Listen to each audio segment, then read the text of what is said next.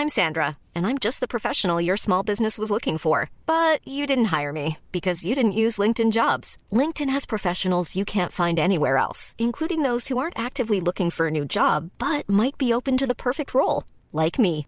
In a given month, over 70% of LinkedIn users don't visit other leading job sites. So if you're not looking on LinkedIn, you'll miss out on great candidates like Sandra. Start hiring professionals like a professional. Post your free job on linkedin.com/people today. 6 heures passées de 32 minutes, voici sans plus tarder le rappel des titres.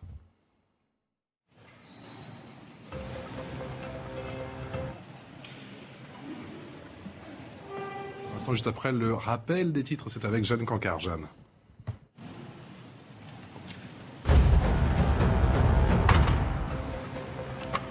Salah Abdeslam, en larmes, vient de présenter pour la première fois ses excuses aux victimes des attentats. Je vous demande de me détester, mais avec modération. Je sais que la haine subsiste, mais je vous demande de me pardonner, a-t-il déclaré lors de son ultime audience. Le seul survivant des commandos qui a aussi affirmé ne pas regretter d'avoir renoncé à activer sa ceinture explosive. Deux jours plus tôt, Salah Abdeslam a assuré s'être rendu le soir du 13 novembre dans un bar du 18e arrondissement de Paris pour se faire exploser avant de changer d'avis. Ukraine, depuis le début de l'offensive russe, plus de 5 millions de personnes ont fui le pays. Il s'agit de la plus importante crise des réfugiés en Europe depuis la Seconde Guerre mondiale. De son côté, la Russie a annoncé aujourd'hui intensifier ses frappes sur Kiev pour répondre aux attaques sur le territoire russe menées selon elle par l'Ukraine. Des déclarations qui semblent annoncer un nouveau changement d'approche de Moscou qui avait annoncé fin mars se concentrer sur l'est du pays. En Afrique du Sud, près de 400 personnes sont mortes dans des inondations. Depuis cinq jours, le pays est frappé par de terribles averses. Les recherches se poursuivent pour tenter de retrouver les disparus, mais les minutes sont comptées. Les prévisions météo annoncent de nouvelles pluies importantes pour ce week-end, avec des risques d'inondation et de glissement de terrain.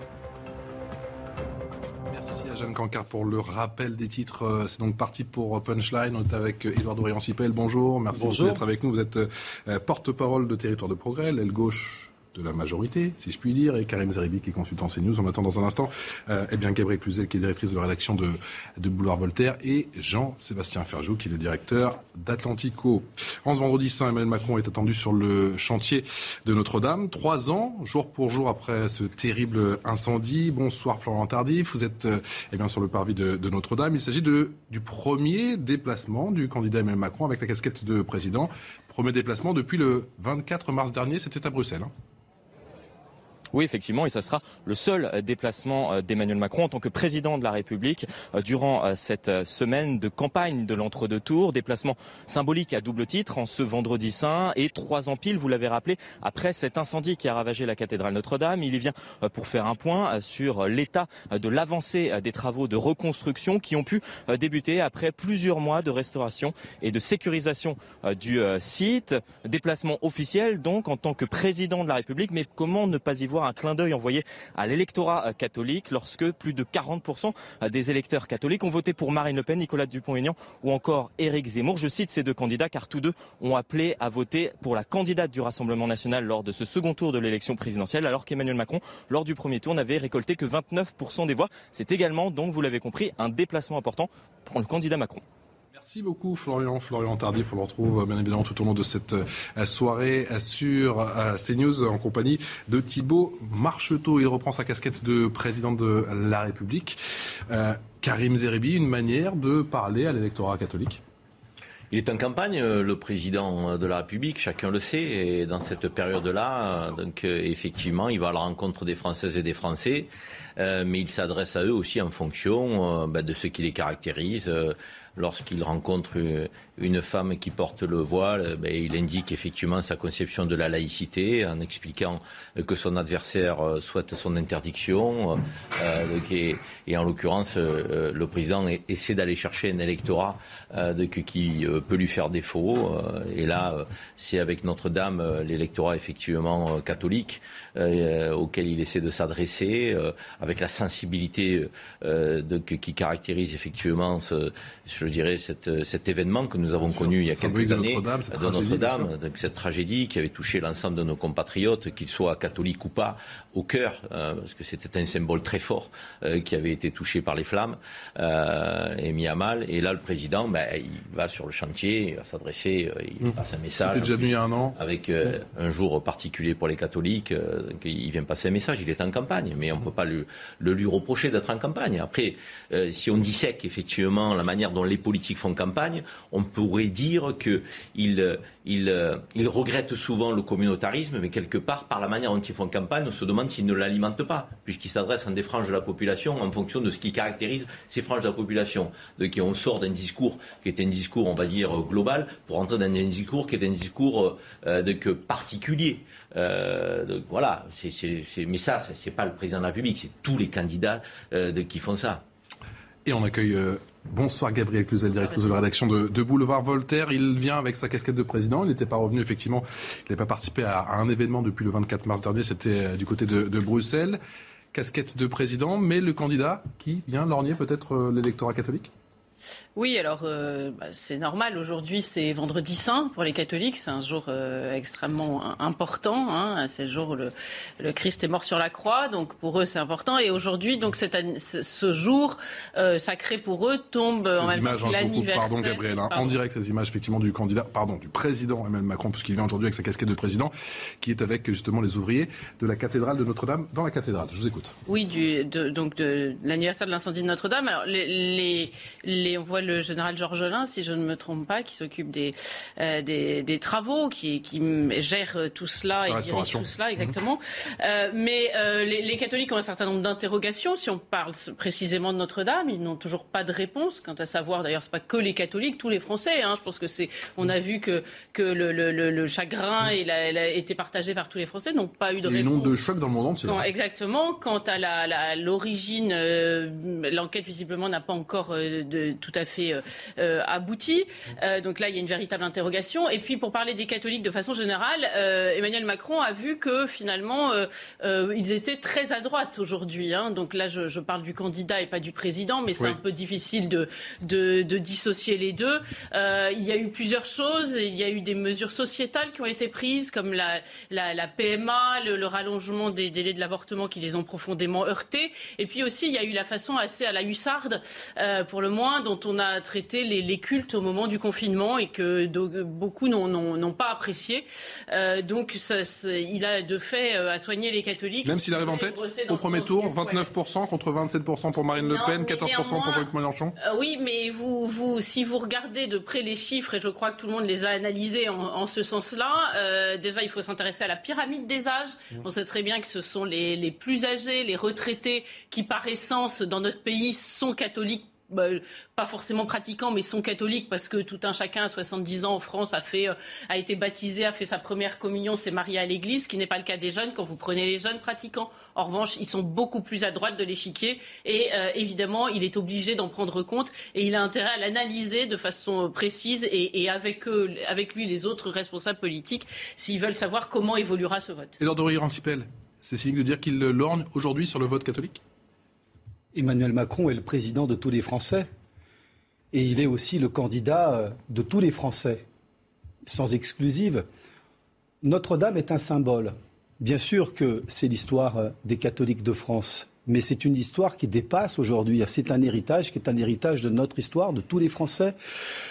Je suis un lecteur et un amoureux de Georges Duby, qui a écrit Le temps des cathédrales, et qui nous montre, c'est la grande histoire française, ce sont les grands historiens français qui nous montre d'ailleurs qu'à cette époque-là, euh, vers le XIIIe siècle français, même vers le XIIe, il y a déjà une première renaissance avant la renaissance du XVe et du XVIe siècle, celle qui a fondé l'humanisme. Il y a déjà dans cette œuvre de la cathédrale Notre-Dame tout un savoir-faire, une connaissance des artisans. Et quand vous entrez à l'intérieur, quand vous observez avec attention, en lisant les historiens, ceux qui connaissent euh, ce bâtiment, cette œuvre, ce sont aussi euh, une grande célébration du savoir et de la connaissance. Ce n'est pas simplement une œuvre de religion et de foi. Il y a à l'intérieur beaucoup d'éléments de connaissance, de savoir-faire, d'artisanat. Et moi, je suis très ému parce qu'il y a eu cet incendie à, à Notre-Dame. Et je crois que le président, là, vient célébrer la très grande tradition française d'hommes et de femmes, d'artisans, qui ont retenu et maintenu ces savoir-faire qui permettent aujourd'hui de reconstruire cette cathédrale. L'autre jour, je regardais. Alors ça, c'est sur l'aspect restauration, on a ah, compris. Moi, je crois mais c'est la France. C'est la force d'un pays. Sur ce que disait Gabriel Cluzel, avec certaines actions peut-être du président de la République, symbole, Patrice qui ont heurté certains catholiques. C'est le symbole, Patrice Boisfer, de ce qui se passe là, de cette reconstruction mmh. de Notre-Dame de la possibilité de reconstruire notre pays en maintenant la tradition et utiliser toutes les forces de la modernité, de la connaissance d'aujourd'hui pour rénover, reconstruire et maintenir tout en projetant vers l'avenir euh, euh, euh, notre pays. Là, vous n'avez pas simplement du religieux, vous avez tout ce qui est stratifié dans l'histoire de France comme savoir-faire. Et je crois que c'est cette France-là qui devra être représentée le 24 prochain. Euh, oui, néanmoins, on ne peut pas euh, dissocier euh, ces savoirs, ces sciences, ces efforts de la foi. Les bâtisseurs de cathédrales étaient des hommes de foi et sinon ils n'auraient jamais monté, ils, n'auraient jamais réalisé de, tels exploits. Non, je crois que c'est assez touchant. le général Georgelin en témoigne de voir en effet que des, artisans d'aujourd'hui s'efforcent de rentrer à nouveau dans des savoir-faire, vous l'avez dit, qui est très ancien. C'est la mmh. tradition. C'est pas forcément un mot avec lequel Emmanuel Macron est forcément très amis. Mais néanmoins, c'est le cas pour retrouver l'esprit et, le savoir-faire donc dans lequel cette cathédrale a été faite. Et je trouve, je trouve que c'est très beau. Et euh, en un moment où, évidemment, on a l'impression que euh, on, courtise, et c'est vrai que Karim Zeribi l'a dit, c'est vrai, euh, on courtise chaque niche des lecteurs les unes derrière les autres. Il n'y a pas d'unité. Ben, moi, je crois que Notre-Dame est un ferment d'unité. Politique. On va écouter, et je vous donne la parole juste après Karim Zeribi, le sentiment, c'était ce matin dans le Vaucluse de Marine Le Pen. Vous auriez souhaité aller à Notre-Dame de Paris Pas pardon, du tout. Pardon, oui, pardon, pardon. J'aurais souhaité, mais je ne suis pas encore présidente de la République, je n'en ai donc pas la possibilité. Karim Zeribi. Non, mais c'est très intéressant ce que mes collègues racontent sur l'histoire et la dimension, euh, j'allais dire, euh, beaucoup plus euh, large que la simple dimension religieuse, même si effectivement c'est quand même celle qui prédomine. Je pense que Gabriel a raison. donc, c'est fondamental. Mais là, soyons pas naïfs, c'est un acte politique qui est posé. Donc, nous sommes en campagne électorale, donc c'est le deuxième tour. dans une semaine, donc les Françaises et les Français auront à s'exprimer tous les actes qui sont posés aujourd'hui par Marine Le Pen et Emmanuel Macron sont des actes politiques. Rien n'est fait au hasard. Et, ça, et ça n'est pas anormal. C'est après tout l'avantage de tous les présidents sortants Pardon C'est après tout l'avantage de tous les présidents sortants, c'est ça? De pouvoir se poser en président et en candidat, oui. Alors après, le président de la République euh, sortant a indiqué euh, que, c'était sa seule sortie en qualité de président et que toutes les autres euh, seraient celles du candidat, dont demain à Marseille, puisqu'il tiendra un meeting au Faro. Mais encore une fois, que ce soit Marine Le Pen ou que ce soit Emmanuel Macron dans sa posture de président ou de candidat, tous les actes qui sont posés ont un caractère politique et ça n'est pas un reproche et ça n'est pas dramatique, mais c'est une réalité. Vous me dites non Edouard Dorian s'appelle Bien sûr qu'il ah. euh, y a la politique, bien sûr qu'il y a une campagne, bien sûr que aussi Emmanuel Macron s'adresse et lance un message, et il ne le, se cache pas, aux Français catholiques et aux catholiques de France, bien sûr, mais je crois que le message est beaucoup plus large. Il n'est pas à la messe, là il est euh, avec ceux qui sont en train de reconstruire ce chantier. formidable de, de, Notre-Dame de Paris. Et encore une fois, vraiment, je crois que c'est ce symbole qui nous a heurté de cette Notre-Dame qui a été incendiée. Et c'est la capacité d'un pays qui a les moyens de mobiliser tout un savoir-faire emmagasiné depuis des siècles plus de plusieurs siècles, voire un millénaire, qui est capable aujourd'hui de les maintenir, de les améliorer et de reconstruire. C'est la capacité à la fois de maintenir nos traditions et de les inscrire dans une modernité, notre modernité politique. 16 heures passées de 45 minutes. Je crois que c'est ce que Emmanuel Macron représente. Le rappel des titres de l'actualité, Jeanne Cancard. Le 1er mai, le SMIC va augmenter de 2,65%, une hausse automatique indexée par l'inflation. C'est la troisième fois que le salaire minimum sera revalorisé en 7 mois. Il franchira ainsi la barre mensuelle des 1300 euros net. Cela revient à une hausse de 34 euros par mois. Cela peut déjà nous sembler loin vu de France, mais à partir de lundi, en Corée du Sud, la plupart des restrictions anti-Covid vont être levées. Terminer le couvre-feu à minuit pour les commerces et les rassemblements limités à 10 personnes. Fini aussi les restrictions de distanciation sociale. Ces décisions marquent la fin de deux ans de règles strictes alors que les cas de Covid-19 sont en baisse dans le pays. C'était il y a 110 ans, au large de Terre-Neuve, le 15 avril 1912, le mythique Titanic sombrait dans l'océan Atlantique. Quatre jours après son départ d'Angleterre, le paquebot percutait un iceberg entraînant la mort de plus de 1500 personnes. Un siècle et dix années plus tard, des zones d'ombre persistent encore autour de ce drame. Un phénomène météorologique pourrait être à l'origine de cette catastrophe. Merci à Jeanne Cancard, 16h passées de 45 minutes en ce vendredi saint. Je vous disais, Emmanuel Macron est en ce moment sur le chantier de Notre-Dame. Trois ans après ce terrible incendie, il s'y était déjà rendu l'année dernière. Il a, je vous rappelle, promis effectivement cette reconstruction en, l'espace de cinq ans. D'ailleurs, pour le timing, je pense que ça va être un peu râpé. Ah oui, de fait, euh, ça semble compliqué. Ça semblait du reste compliqué euh, euh, dès, le, dès, le départ. Mais plus largement et au-delà de Notre-Dame, mais Notre-Dame en est évidemment éminemment emblématique. Vous parliez de l'électorat catholique. Mmh. l'électorat catholique, mais pas seulement lui. Je pense tous les Français qui sont sensibles à, notre, à la valeur et, à la, au caractère précieux de notre patrimoine voient qu'il y, y, a beaucoup d'incendies. Vous l'aurez remarqué. Alors certains sont d'origine criminelle, d'autres sont d'autres sont d'origine accidentelle, mais quand ils sont d'origine accidentelle, c'est qu'on peut noter qu'il y a eu, semble-t-il, un entretien qui n'a pas été fait dans les règles de l'art, etc. dans les églises aujourd'hui, euh, il y a la perte de ce patrimoine euh, qui est euh, extrêmement inquiétant. On se souvient de cette cathédrale à Nantes, mais il y a beaucoup de petites églises de, de grandes valeurs patrimoniales qui sont aujourd'hui menacées. Et je crois que l'intérêt pour, notre patrimoine est extrêmement important. Que Roselyne Bachelot s'est un peu euh, moquée de Marine Le Pen en disant bah, nous, en matière de culture, nous, on s'intéresse aux artistes vivants. Elle, elle s'intéresse aux vieilles pierres. Mais je crois que négliger les vieilles pierres serait euh, dramatique ah, pour, euh, ce que nous sommes. Je suis totalement d'accord avec ça. On va aller sur le terrain. Je suis désolé avec Florent Tardif, qui est, vous le savez, qui suit la, cette visite présidentielle, car c'est bien une visite présidentielle en ce moment sur le chantier de Notre-Dame. Mais le président qui a fait quelques annonces il y a quelques instants. Oui, effectivement, ce sont les équipes, plus précisément euh, du président, pour rebondir euh, sur euh, l'objet du, débat que vous aviez à l'instant, sur est-ce que la promesse du président de la République, juste après l'incendie qui a ravagé cette cathédrale Notre-Dame de Paris, sera tenue, promesse de reconstruire cette cathédrale en cinq ans? Oui, nous ont expliqué les équipes du président de la République, le toit, ainsi euh, que euh, l'orgue seront euh, reconstruits. Les pèlerins pourront donc eh assister aux cultes qui seront organisés au sein de cette cathédrale Notre-Dame de Paris. D'ici cinq ans, il n'y a pas eu de date précise, mais en 2024, oui, la cathédrale Notre-Dame de Paris rouvrira au public.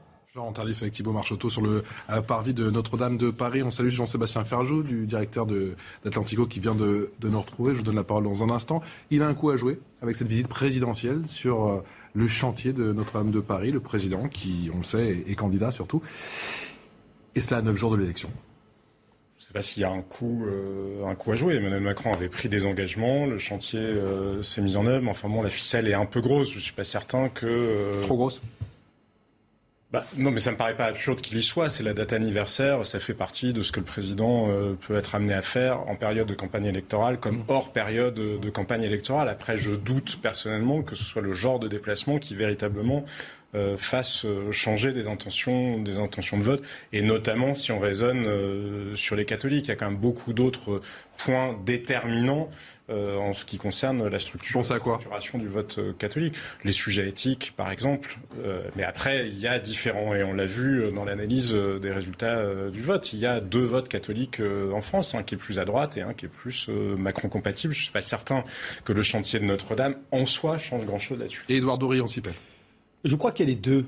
Il y a la politique, et je crois que le président ne se cache pas. Et puis il y a aussi quelque chose qui est profondément ancré dans notre histoire euh, collective. Nous sommes les héritiers de tous ces hommes, de toutes ces femmes qui ont bâti euh, euh, Notre-Dame de Paris. Bien sûr, c'était dans le cadre à l'époque d'une vision du monde, dans la vision chrétienne du monde. Mais nous sommes aujourd'hui les héritiers de cette histoire longue qui participe de, la France. Tout notre pays est habité euh, construit avec des églises partout dans les villages. Vous savez, moi, sur mon territoire, à Marne-la-Vallée, où euh, j'étais député, c'est une ville nouvelle. Mais en fait, c'est un territoire très ancien. Et j'aimais beaucoup, et j'aime toujours beaucoup, aller en haut là-bas, à Bussy-Saint-Martin, ce petit village d'à peine 1000 habitants, où il y a une vieille église romane. Une petite église, belle comme tout, en haut du paysage, qui a commencé à être construite au XIe et XIIe siècle. Ça, c'est la France. C'est quelque chose qui participe de notre identité par-delà la religion et les convictions. Bien sûr, les églises sont d'abord des bâtiments euh, euh, religieux pour euh, les croyants, qui expriment une foi, qui expriment une vision du monde théologique, mais elle est aussi à tous les Français. Et Notre-Dame est bien entendu partout dans le monde, on l'aime tous les amoureux du monde et à Paris qui se promènent autour de Notre-Dame sont encore plus amoureux lorsqu'ils passent à côté de Notre-Dame parce que c'est beau.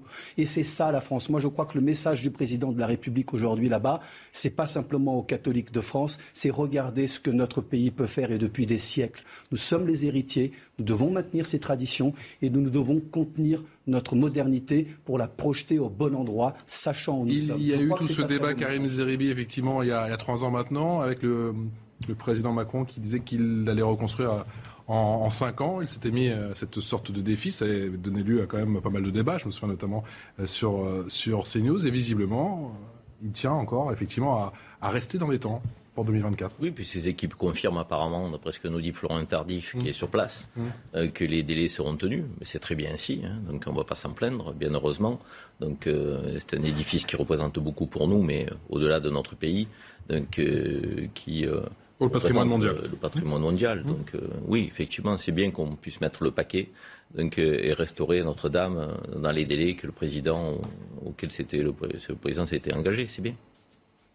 Gabriel Cluzel, sur cette, cette image importante, encore une fois, d'un candidat qui reprend sa casquette ou son casque, cette fois-ci de, de, président. Et je ne sais pas si vous avez vu sur les images, mais il y a également Brigitte Macron. Oui, alors la reconstruction, mettons-nous d'accord, ça dépend de ce qu'on appelle reconstruction. C'est-à-dire que moi, je, et, c'est très bien, vous l'avez dit, ce qui est important, ou le, Florent Tardif l'a dit, ce qui est important, c'est que les gens puissent rentrer, les pèlerins puissent rentrer à l'intérieur de Notre-Dame, parce que c'est une grande euh, souffrance pour, euh, pour, pour tous, finalement, de ne plus pouvoir y pénétrer. Maintenant, est-ce que ce sera remis en l'état euh, dans tous les aspects dans cinq ans? Là, je, il me semble, après, je ne veux pas m'avancer, mais que c'est un peu plus euh, euh, controversé que cela. Mais peut-être que, peut-être que je me trompe.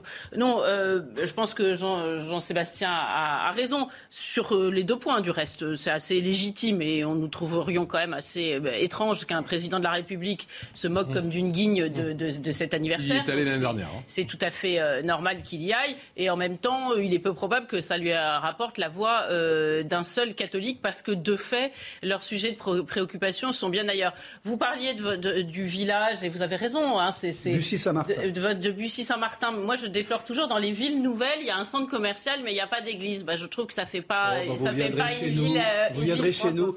Eh bien, très bien. Un territoire et, qui est représentatif. Eh ben, non, mais j'ai exactement. Mais j'ai partagé tout, euh, chacun de vos propos. Ce que je souhaiterais à présent, c'est que on, on, on, on, protège ce patrimoine. et vous savez bien qu'il y a de nombreuses églises qui sont en train de s'effondrer. Il y en a même qu'on détruit parce qu'on n'a pas d'autre choix. Le maire dit ah ben non, je n'arrive pas à le, à le, à, réparer tout cela, à l'entretenir, ça devient dangereux. C'est grave parce que sur tous les plans culturels et même touristiques, vous savez bien que c'est notre bien le, le, plus ah, précieux. mais c'est fondamental. Allez, vous restez avec nous. Punchline revient dans un instant. On va parler de cette campagne présidentielle avec euh, eh bien des candidats qui sont sur le terrain, un président qui est du côté de Notre-Dame et la candidate du Rassemblement national, Marine Le Pen, qui était dans, dans le Vaucluse ce matin. A tout de suite. Bientôt 17h sur CNews. Merci encore de votre euh, fidélité. Très heureux de vous retrouver pour ce nouveau numéro de Punchline avec Karim Zeribi qui est consultant CNews, avec Gabriel Cluzel, directrice de la rédaction de Boulevard Voltaire, Jean-Sébastien Ferjou qui est directeur d'Atlantico et Eduardo Riancipel, porte-parole de Territoire de Progrès, euh, effectivement de la majorité. Le rappel des titres.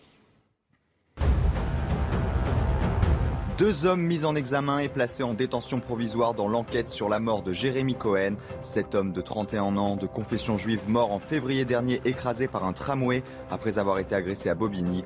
Les deux hommes, âgés de 27 et 23 ans, s'étaient tous les deux rendus au commissariat mardi. La CGT demande un relèvement du taux du livret A dès le 1er mai. Ce taux est actuellement à 1%. La raison évoquée, le taux d'inflation très élevé et l'absence de perspective de baisse de celui-ci avant la fin de l'année. Selon l'INSEE, l'inflation a atteint 4,5% sur un an au mois de mars. Le week-end de Pâques s'annonce chargé sur les routes. Bison futé voie rouge dès aujourd'hui dans le sens des départs sur toute la France.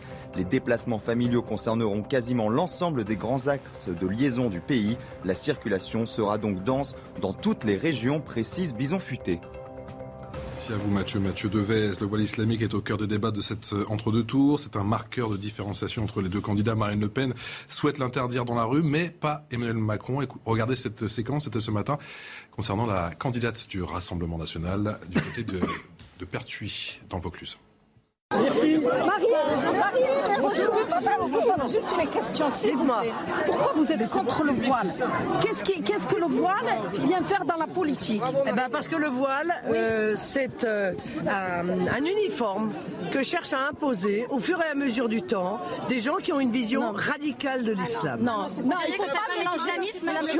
Je, je vous promets, écoutez, ça, ça, non, la, notre religion, je, je vous contredis pas, Marine, mais je vous contredis pas, mais il faut voir, il faut voir, il faut vivre. Mais c'est pas vrai, c'est pas vrai. Vous non. Non, non, non, non. Regardez, je j'ai travaillé, j'ai travaillé. Je suis, je suis une fille d'un ancien combattant de l'armée française qui a fait 15 ans de service militaire. J'ai commencé à porter le voile une fois que je suis une femme âgée maintenant. J'ai pas 50 ans, j'ai pas 60 ans. C'est un signe d'être grand-mère. Mais pour l'islam, l'islam, même si je suis pratiquante, Vous avez vu je- parfois il y a des petites filles qui le mais voile. ça, c'est ça, c'est une, vous c'est une influence. Ah non, je suis contre. Ah voilà. Est-ce que vous pourriez changer d'avis, madame Je suis contre ceux qui portent les robes longues, je suis contre. Ah, d'accord. Voilà. D'accord. Voilà, je suis contre. Porter un voile moderne, une tenue moderne, je suis avec. Bon, c'est bon. Voilà. Voilà pour cette séquence ce matin. euh, Dans le Vaucluse, Edouard Dorian-Sipel, le port du voile, c'est un véritable marqueur de différenciation entre les deux candidats? Je crois que le vrai marqueur, c'est euh, que Mme Le Pen n'aime pas les musulmans, n'aime pas l'islam, c'est-à-dire qu'elle est dans une stratégie de séparation, euh, de division. Et c'est très clair, il faut être simple dans la vie. Moi, j'ai envie de parler des faits. Demandons-nous à, à quelle tradition politique française Mme Le Pen se rattache. Et demandez-vous à quelle tradition politique Emmanuel Macron se rattache. Il est clair qu'Emmanuel Macron est dans la lignée de tous les présidents de la Ve République, et même au-delà. Euh, mais prenons juste la cinquième, du général de Gaulle jusqu'à Emmanuel Macron, en passant par euh, euh, Pompidou, Valéry Giscard d'Estaing, euh, François Mitterrand, Jacques Chirac, Nicolas Sarkozy. François Hollande, c'est la tradition de la République. Madame Le Pen, c'est la tradition politique du nationalisme. Le lepénisme est un nationalisme. Et c'est même une forme de nihilisme. Je demande aux Français, notamment à ceux qui veulent s'abstenir au second tour ou ne pas voter pour Emmanuel Macron pour vraiment faire La barrage. rediabolisation de Marine Le Pen, non, c'est pas efficace du tout. Là, là, ma- Ah bah. oula, pas moi. Moi, je fais pas de morale. Je suis un enfant de Machiavel, je fais de la politique pure et je vous donne des faits politiques. Dans les faits politiques, vous vérifierez avec tous les spécialistes, Madame Le Pen se rattache à la tradition nationaliste qui n'est pas la tradition républicaine. C'est une ligne de fracture fondamentale. Ce sont les pages sombres de notre histoire, qu'on le veuille ou non. Le lepénisme est un nationalisme et le nationalisme, c'est très dangereux. Jean-Sébastien Ferjou.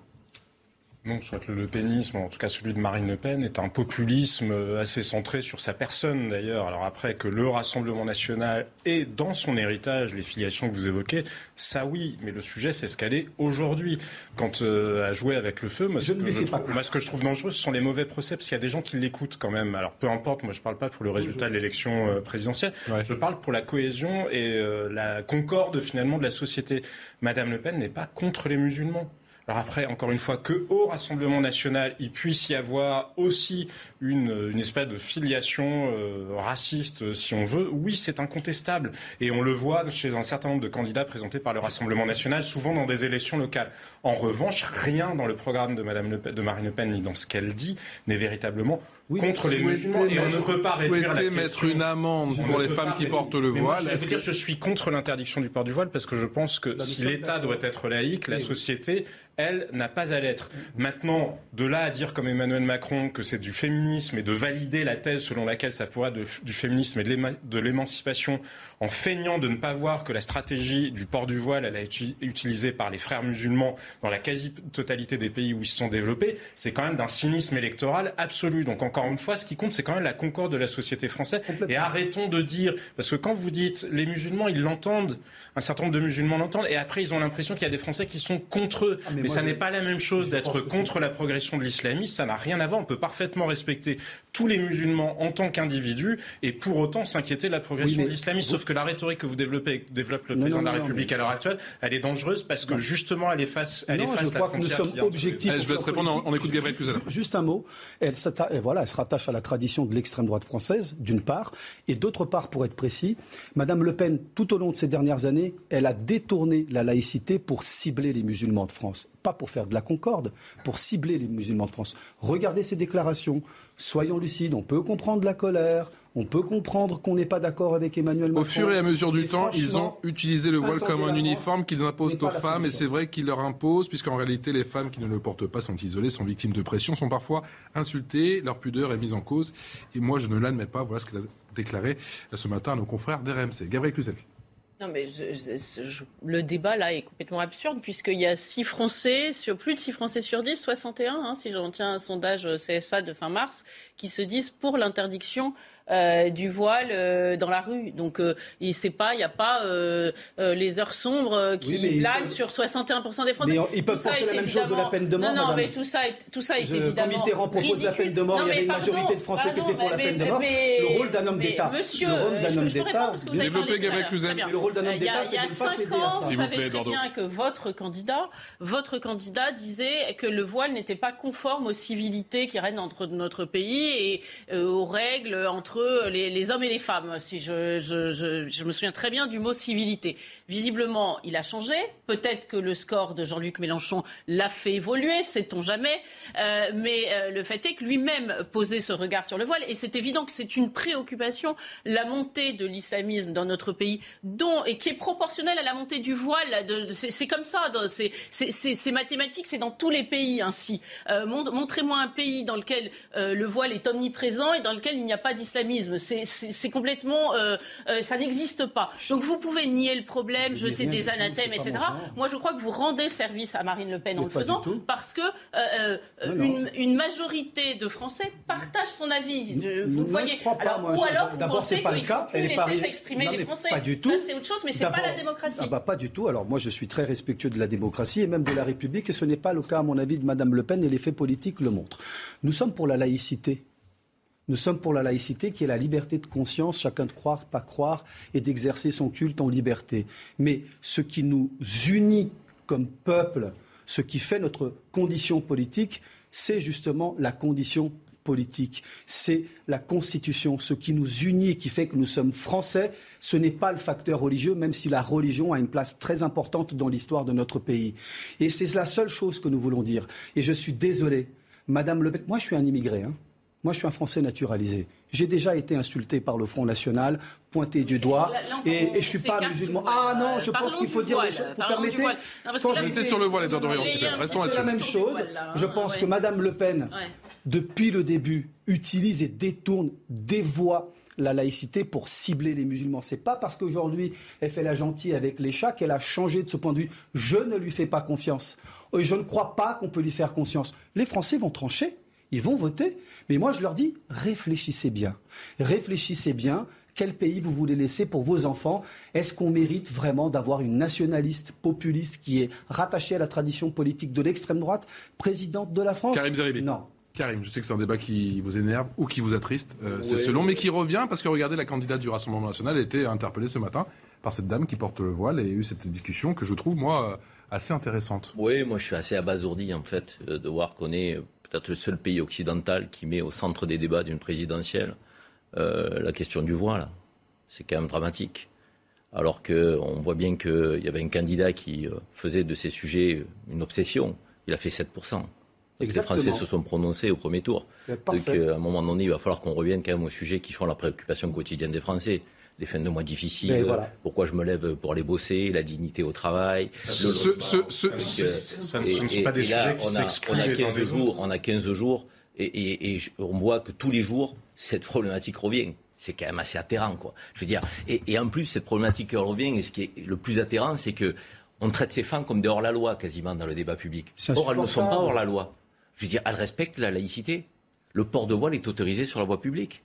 Elle respecte les lois de la République et de la laïcité. Dans les lois de la République, il n'y a pas d'interdiction du voile parce qu'il n'y a pas d'interdiction d'une religion et des signes. Voilà ce qu'a déclaré Emmanuel Macron le 8 avril très Franchement, mais si on commence à ouvrir cette boîte de Pandore en expliquant qu'au nom de la laïcité, ou d'une forme de laïcité qui n'est pas celle que nous vivons aujourd'hui, qui n'est pas celle qui érige nos principes fondateurs de 1905. On exclurait euh, potentiellement une forme de, religion, de croyance, parce que le port du voile ne serait pas égal au port de la ou à un autre port de signe religieux, mais ce serait catastrophique. Mais, et, assimiler toutes ces femmes qui portent le voile à des femmes obligées, soumises, oppressées, vous pensez qu'elles pourraient s'avancer euh, vers des candidates et des candidats à la présidentielle, s'exprimer librement, euh, sans la tutelle de personne? Mais, mais, très franchement, moi je veux bien que, ce, que, ce, cette, cette, tenue vestimentaire ne plaise pas à certains, mais c'est pas parce qu'une tenue vestimentaire ne vous plaît pas qu'on est en droit de l'interdire à celles qui décident de le porter. Et encore une fois, avec leur libre arbitre. Moi, je serai toujours, toujours derrière une femme qui est obligée euh, de, se plier au port du voile alors qu'elle ne le souhaite pas. Et il faut qu'on soit, c'est pas négociable. Ça. Jean-Sébastien, Jean-Sébastien, de croire ou ne pas croire, de se vêtir sur la voie publique, on a des principes. Quand on est porteur de messages du service public, quand on est enseignant, quand on est élève au sein de l'éducation nationale, on ne peut pas porter de voix. Et c'est très bien ainsi. Mais lorsqu'on est citoyenne, dans la rue, on ne va pas non plus avoir euh, euh, une police de vestimentaire on n'en sort plus. D'ailleurs, il y a une erreur. Jean-Sébastien Ferjou, avec cette, cette, amende que souhaite mettre la candidate du Rassemblement national, justement, à toutes ces femmes qui portent le voile, est-ce que c'est un pari risqué? Mais moi, je vous le dis, je ne suis pas en faveur de l'interdiction du port du voile, parce que je considère que des adultes ont le droit de faire ce qu'ils veulent. En revanche, je ne pense pas non plus qu'on puisse feindre d'ignorer mm. la réalité de ce que représente euh, le voile, parce qu'il y a deux choses. Il y a certainement des, des femmes qui le portent par choix et uniquement par conviction religieuse, mais elles ne peuvent pas ignorer le fait que le voile soit aussi l'insigne de d'autres choses, d'une idéologie qui s'appelle l'islamisme. Le voile a été utilisé par les, je vous le disais, par les femmes musulmanes dans tous les pays où ils ont cherché, cherché à conquérir le pouvoir.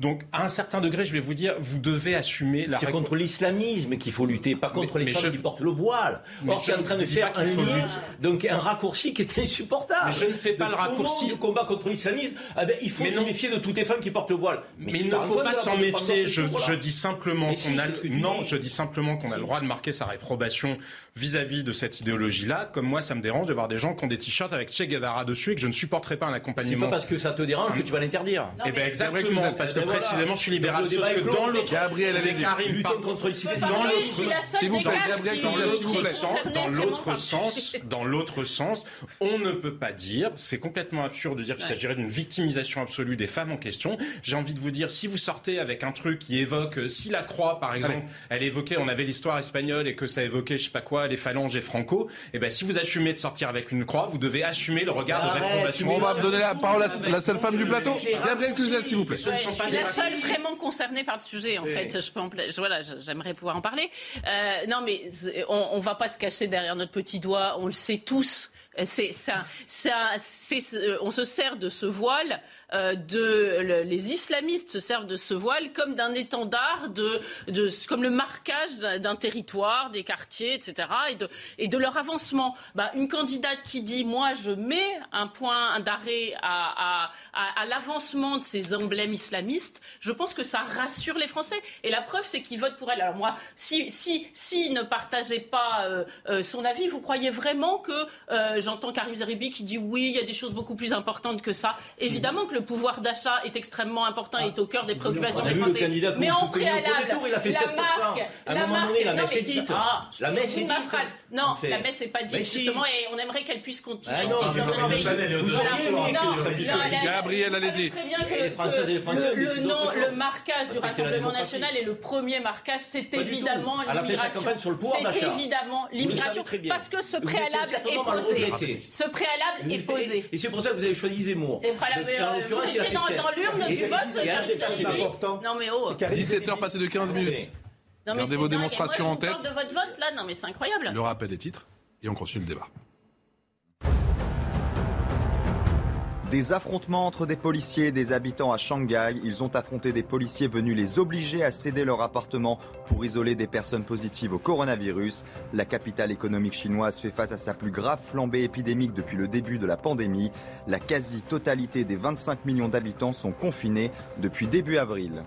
Une usine d'armement bombardée en Ukraine. Il s'agit d'une usine de la région de Kiev, fabriquant des missiles Neptune que l'armée ukrainienne avait indiqué avoir utilisé pour frapper un croiseur russe. La Russie annonce qu'elle va intensifier ses frappes sur la capitale ukrainienne pour répondre aux attaques menées par l'Ukraine en territoire russe. Et puis une centaine de blessés dans des affrontements sur l'esplanade des, mosquées à Jérusalem, des affrontements entre manifestants palestiniens et policiers israéliens, les premiers sur place depuis le début du ramadan. Ils interviennent dans un contexte de tensions croissantes dans la région, avec notamment la crainte d'un embrasement dans les territoires palestiniens occupés.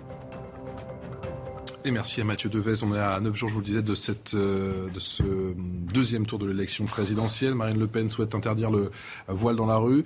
Pas Emmanuel Macron. Écoutez son sentiment. C'était ce matin chez nos confrères de France Info. À titre personnel, pour moi, la question du voile n'est pas une obsession. C'est-à-dire que Ça a été l'obsession du quinquennat dont vous avez été non, président. enfin, pardon, ça fait des années en France, c'est dur. Il y, a, il y a eu la loi de 2004 qui interdit parce que c'est un symptôme. C'est ça ce que je veux dire. C'est un symptôme de quelque chose, d'une tension qu'il y a dans la société. Donc c'est pour ça que moi j'ai essayé plutôt de traiter, de séparer les problèmes parce que les gens confondent tout dans le débat public. Et donc ce que j'ai essayé de faire durant ce quinquennat, c'est d'abord que nos compatriotes dont la religion est l'islam puissent la vivre de manière la plus apaisée possible. Est-ce qu'Emmanuel Macron a une euh, position cohérente? Surtout, est-ce qu'il a évolué à travers le temps sur ses positions concernant le voile islamique? Bon, je crois que tous les faits montrent qu'Emmanuel Macron est constant et cohérent sur la question de la laïcité.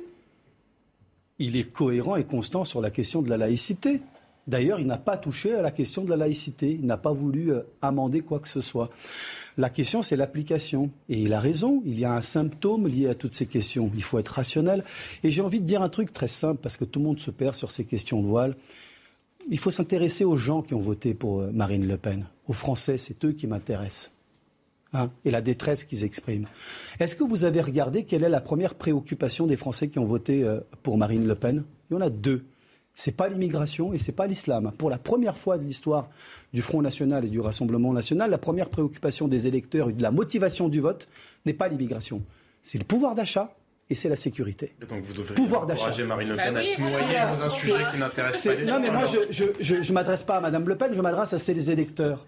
Et je crois que sur la question du pouvoir d'achat, sur la question euh, du message social du premier tour, aussi bien du message social qui était dans le vote pour Jean-Luc Mélenchon, qui n'est pas un vote mélenchoniste, une partie de ce vote, c'est un message social au président de la République pour le futur de la France. Pareil pour euh, toutes les catégories populaires et modestes qui ont voté pour Mme Le Pen. Ce qui les préoccupe, c'est le pouvoir d'achat. Sur cette question sociale, je crois que le président de la République, non seulement a déjà répondu avant, pendant la crise, hein, pendant la crise, il a quand même euh, nationalisé les salaires des Français. hein, et quand on vient m'expliquer qu'il est libéral, ça me fait rigoler trois minutes. Quelqu'un qui a nationalisé les salaires pour protéger les Français. Toutes les propositions aujourd'hui d'augmentation du pouvoir d'achat, d'amélioration de la vie quotidienne des Français, je crois que c'est le président, il est en train de répondre, il est sur le terrain, au contact des Français. C'est à ça qu'il faut répondre. Il faut bien comprendre quelle est la nature et le sens du vote chez Le Pen et chez euh, Mélenchon. C'est une question sociale qu'il faut traiter. Non, mais c'est très intéressant, je trouve, de vous entendre, de, de voir ce que vous dites d'Emmanuel Macron et de voir Emmanuel Macron lui-même, parce qu'on voit qu'il a baissé les bras sur la question de euh, la montée de euh, l'islam, d'un islam conquérant dans notre pays. C'est évident. Ça se voit comme le nom vient de la figure. Et puis là, Il a là, il, a, il, a, il voit qu'il y a l'électorat de Jean-Luc Mélenchon, que c'est son, son réservoir, et donc euh, il est obligé de donner des gages, et, il va continuer à le faire. Évidemment, il n'y a pas de raison, il va continuer à le faire pendant le quinquennat. On voit bien que pendant cinq ans, il n'a pas réussi à se dépêtrer de ces questions. La loi séparatisme qui a changé de nom trois fois parce qu'on tournait autour du pot, parce que dire le mot islam cachait ce sein que je ne saurais voir. Et, et- il, il n'est pas rentré dans le sujet, il n'y rentrera pas plus, et ce sujet ne va pas être réglé. Alors, vous pouvez dire que les gens votent pour des tas d'autres raisons que celle-là. Néanmoins, la marque Le Pen, c'est celle-ci, et ils font de grands sans espoir euh, dans, dans, dans, dans cette inquiétude, dans la résolution de cette Vous parliez de l'avenir des, enfants. Vous parliez de l'avenir des enfants, c'est important, vous avez raison de le dire. Il y a beaucoup de Français qui sont extrêmement inquiets, qui ont peur que euh, leur, leur, pays soit gangréné euh, par, par, par l'islamisme et qui, qui en sont mais profondément meurtri à l'avance pour la Karim Zeribi, on sait, que le second tour, on sait que le second tour s'annonce serré. Il y a ce débat mercredi. Est-ce que justement ce sera un des thèmes principaux Est-ce que, ce sera un, est-ce que ce sera un des marqueurs du débat mais Encore une fois, quand je dis que je trouve dramatique que nous soyons le seul pays occidental qui pose ce sujet au centre du débat public, je le dis et je le réaffirme. Le seul pays, le seul pays occidental. Il y a eu une campagne en Allemagne que j'ai suivie de très près, donc euh, où le chancelier Olaf Scholz a, été, a été en Belgique. Si je peux m'exprimer sans être coupé, euh, comme je le fais quand je t'écoute parler attentivement et religieusement donc, euh, et laïquement. donc la réalité, c'est qu'en Allemagne, pas une fois dans le débat qui les a opposés, donc ils ont posé sur la table la question des musulmans. Que nous voulions, que nous devions, que nous souhaitions tous au nom de notre communauté nationale, lutter contre l'islamisme et le terrorisme. Ça n'est pas un sujet, c'est une évidence. Et indiquons comment nous voulons lutter contre. Mais que nous fassions un raccourci, une forme d'amalgame facile, de glissement facile, en expliquant que les musulmans potentiellement seraient tous suspects, et notamment celles qui porteraient un voile, donc d'être euh, euh, les tenants d'une idéologie islamique, c'est insupportable. je vais vous dire, euh, Gabriel Cluzel dit oui, l'islamiste, les Français ont peur culturellement oui, c'est un petit peu comme ça que vous le dites, avec beaucoup d'émotion. Mais vous savez que les musulmans euh, sont des Français qui ont peur de l'islamisme et du terrorisme aussi. Euh, je, je, bah, j'espère que, vous, les, que, vous ne les extrayez pas de la communauté euh, nationale. et, et, et, pourtant, et pourtant, et pourtant, ces Français de confession musulmane, peut-être que culturellement, vous vous sentez pas proche d'eux, mais ils sont respectueux des valeurs de la République, de la laïcité, ils ont peur de l'islamisme, ils le combattent. Ils en sont aussi peut-être les premières victimes. Non seulement parce qu'ils peuvent être tués dans des attentats comme tous les autres Français, et deuxièmement parce qu'ils peuvent être amalgamés à des islamistes comme on a tendance à le faire un peu facilement. Donc, si on veut que la communauté nationale ne se fracture pas plus que ce qu'elle aujourd'hui. Il va falloir qu'on pose nos principes de laïcité et de république. Mais le avec fait, Karim, de mettre le sujet sur la table, ça fracture encore plus la société. Aujourd'hui, ce qu'on oublie de dire, c'est que Marine Le Pen. Marine Le Pen, elle veut autre chose que la laïcité. Mais dites-le et ceux qui la suivent euh, veulent autre chose que la laïcité. Parce que les principes de laïcité aujourd'hui autorisent sur la voie publique le port de la kippa, du voile, de la perruque pour les femmes juives. Donc il n'a aucun problème. Mais aujourd'hui, vouloir toucher à ça, c'est remettre en cause la laïcité. Absolument. Qui est un des fondements de notre vivre ensemble. Oui, Jean-Sébastien Ferjou. défenseur de la laïcité, pas des femmes voilées, des, de la laïcité. Il vous a écouté de la laïcité que je dis qu'il faut à un moment donné revenir à de la raison. On est dans l'hystérie sur ce débat. Jean-Sébastien. Ben, on est peut-être, y a-t-il une part d'hystérie, effectivement, mais il y a aussi une grande part d'aveuglement et d'hypocrisie. Enfin, pardon, mais encore une fois, il y a une différence entre dire le port du voile, et c'est la position d'Emmanuel Macron, est permis par la loi de 1905 et par les principes de la laïcité euh, à la française, c'est autre chose que de dire ah mademoiselle bravo parce que je suis très heureux de constater euh, votre féminisme euh, qui s'affiche par par le port de ce voile-là. Enfin pardon, mais il y a quand même une différence qui n'est pas seulement de degré, c'est une différence de nature dans le discours réellement. Et là-dessus, Emmanuel Macron a été totalement incohérent tout au long de son quinquennat parce qu'on voit bien que sa position personnelle, sa philosophie personnelle, elle, elle repose plutôt sur quelque chose qui ressemblerait à un multiculturalisme à l'anglo-saxonne, mais c'est son droit. Il a le droit. Simplement, il se rend compte que ça ne correspond pas à l'attente de la majorité des Français. Donc, il est dans une espèce de dissimulation. C'est l'application de la laïcité. Non, pardon, sa vision personnelle, philosophiquement parlant, sur le sujet, elle, elle relève, de, elle s'approche beaucoup plus du multi, le multiculturalisme si c'est anglo-saxon. Eh oui, mais, la laïcité. par ailleurs, il y a un autre sujet qui fait partie quand même de ce des défis auxquels sont euh, confrontés la société française. Quand vous regardez le fait qu'une majorité de jeunes musulmans, justement, ne se retrouvent pas dans les valeurs de la République, displacer les valeurs du Coran au-dessus de celles des valeurs. Ça. Mais ça n'est pas un fantasme, ça. ce n'est pas un fantasme. Alors je vais vous dire. Ce n'est pas un fantasme. C'est enregistré par toutes les enquêtes de la population musulmane a voté euh, Mélenchon. Ah, c'est un vote communautariste. Mélenchon a peut-être donné l'impression de les respecter et de ne pas les humilier. Premier point. Deuxième point, quand ils vont pas voter, eh bien, on continuera à en parler dans un instant. Quand ils vont voter, on dit c'est communautariste. Oh, on, est schizophrène. On parle, mais regardez les travaux de la Fondation. On parler dans un instant. Sur l'homosexualité, sur, les droits des femmes. Je ne crois pas à ces études. Une courte pause. Ah ben, vous pouvez pas y croire. Eh non, je n'y crois pas. De retour, toujours en direct. Merci encore de votre fidélité sur le plateau de Punchline. Karim Zeribi, consultant CNews. Gabrielle Cluzel, qui est directrice de la rédaction de Boulevard Voltaire, avec Jean-Sébastien Ferjou, qui est directeur d'Atlantico, et Eduardo Riancipel, qui est porte-parole de territoire de progrès à 17h. Passer de 30 minutes pile. Eh bien, passer de 30 minutes pile, c'est compliqué. 17h passé de 30 minutes. C'est l'heure du rappel des titres de l'actualité avec Mathieu Deves. 5 millions de personnes ont fui l'Ukraine, 90% sont des femmes et des enfants. La Pologne accueille le plus grand nombre de réfugiés, près de 6 sur 10 depuis le début de la guerre. L'Europe n'a pas connu un tel afflux de réfugiés depuis la Deuxième Guerre mondiale. Près de 400 morts dans des inondations en Afrique du Sud. Elle frappe depuis 5 jours la région de la ville portuaire de Durban. Les autorités évoquent une des pires tempêtes de l'histoire du pays. La Corée du Nord célèbre le 110e anniversaire de son père fondateur Kim Il-sung. Le 15 avril, jour du soleil, constitue l'un des événements politiques les plus importants du pays. Kim Il-sung est le grand-père de l'actuel dirigeant Kim Jong-un. Cette célébration intervient trois semaines après le plus grand essai de missiles balistiques intercontinental de l'histoire de la Corée du Nord. Et merci à Mathieu Deves pour le rappel des titres. On va parler de ce ni Le Pen ni Macron entonné par certains étudiants du côté de la Sorbonne. Mais juste avant cela, vous souhaitiez rajouter euh, quelques éléments, notamment sur le port du voile. Non, je pense qu'on peut. qu'on n'en parle pas euh, Dites-moi, hein, si vous me dites non. je pense que j'avais envie, au contraire, de dépasser ce sujet et de poser une question simple. Quel président on veut pour la France le 24 avril? Et, ça rejoint peut-être cette question euh, euh, des étudiants de la Sorbonne qui font ah, un nini. Donc on va y aller. Qui font un nini. Et moi, j'ai envie de dire aux jeunes, mmh. réveillez-vous, quoi. Sortez de votre sommeil dogmatique, c'est l'extrême droite. La question, c'est simple. C'est est-ce qu'on a un président qui a montré sa capacité à diriger? Oui, il a une capacité même hors norme à diriger et à présider la France, surtout dans les grandes crises. Pandémie avec le Covid et aujourd'hui euh, la situation de guerre avec l'invasion russe unilatérale en Ukraine. Euh, Madame Le Pen, c'est une femme angoissante. Elle ne rassure pas. Elle angoisse les Français. Elle ne rassure pas vous sur la laïcité. vous, mais visiblement, il y a, ah, non, non, vous il y a 8 millions de Français qui eh ben, J'ai envie de leur dire, c'est pour ça que je suis là. C'est pour dire des vérités telles que je les pense. C'est une femme angoissante, elle ne rassure pas sur la laïcité, elle ne rassure pas sur ses réformes constitutionnelles, elle veut bouger des choses qui ne sont pas dans la tradition de la République et de la tradition du général de Gaulle, la tradition française euh, qui nous unit.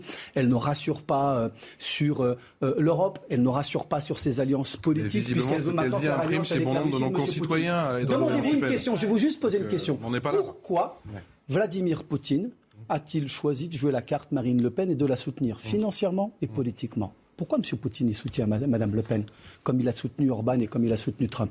Pourquoi il a choisi Le Pen comme carte? Parce que Mme Le Pen est celle qui déstabiliserait le plus la France si elle était présidente. Elle diviserait le pays. C'est quoi? Vous dites que demain, la, demain la France, la Hongrie et après-demain c'est la Russie? Ah, moi je crois que si M. Poutine, qui est un, un tacticien hors pair et dangereux, s'il a choisi la carte Le Pen, c'est parce que, comme il veut affaiblir l'Occident, il veut affaiblir l'Europe, il cherche à affaiblir la France et pour affaiblir la France, il a choisi Le Pen. que les Français réfléchissent. Que les Français réfléchissent. Non, mais je, je, trouve que c'est une stratégie étonnante que vous avez parce que tout, tout ce qui est, excessif est insignifiant. C'est ce que je pense. Et, euh, et, là, depuis une semaine, on voit sortir la grosse batterie. Non, mais maintenant, hein c'est une présidence. Chacun son tour. Allons-y. Euh, et, et, on voit sortir, vous n'êtes pas le seul hein, pour votre défense. Il y a, il y a, je crois que c'est euh, Gérald Darmanin qui a dit que les pauvres allaient peut-être mourir. Euh, euh dans d'atroces souffrances. ouais, non, mais ça, ça devient. On n'a pas dit qu'elle dévorait les chatons parce que là, ça aurait pas été crédible compte tenu de son amour pour les chats, mais c'est tout juste. C'est, ça devient ridicule. Que je pense que, je pense qu'il, je pense qu'il faut que vous, vous soyez plus sur. De, vous êtes censé être le camp de la raison. Il faut que vous restiez dans un, dans un langage raisonnable. moi, je vous dis, je vais vous parler comme une femme française moi, je, trouve ça, une femme française qui a des filles, je trouve ça mhm. angoissant. Vous parliez d'angoisse. Je trouve ça angoissant d'avoir un candidat à la présidentielle qui est bien placé, hein, euh, voilà, et qui euh, trouve que euh, le porter le voir, c'est féministe et, il félicite les femmes qui le portent. je, vous assure que si on parle d'angoisse, c'est profondément oxygène. Je, je, tiens, je tiens à le dire parce qu'on sent bien que la digue ne tiendra pas la digue ne tiendra pas, c'est évident. On va faire la Sorbonne évacuée après avoir été occupée par les étudiants mécontents du, premier tour de l'élection. Hein. Ni Le Pen ni Macron, pouvait-on lire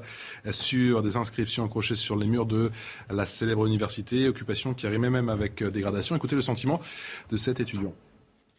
Face à la montée du fascisme et face à la montée de tout ce qui est euh, néfaste pour la démocratie française, en fait, bah, on a décidé de bloquer, enfin, d'occuper du coup la Sorbonne. Notre message, il est passé au niveau de la jeunesse, en tout cas, ça c'est sûr, parce que bah, du coup, ça a donné envie à plusieurs personnes de se mobiliser. Preuve, tout le monde est resté là jusqu'à minuit, euh, choqué. Ni Macron, ni Le Pen, ni, euh, ni, patrie, ni, ni patrie, ni patron, voilà.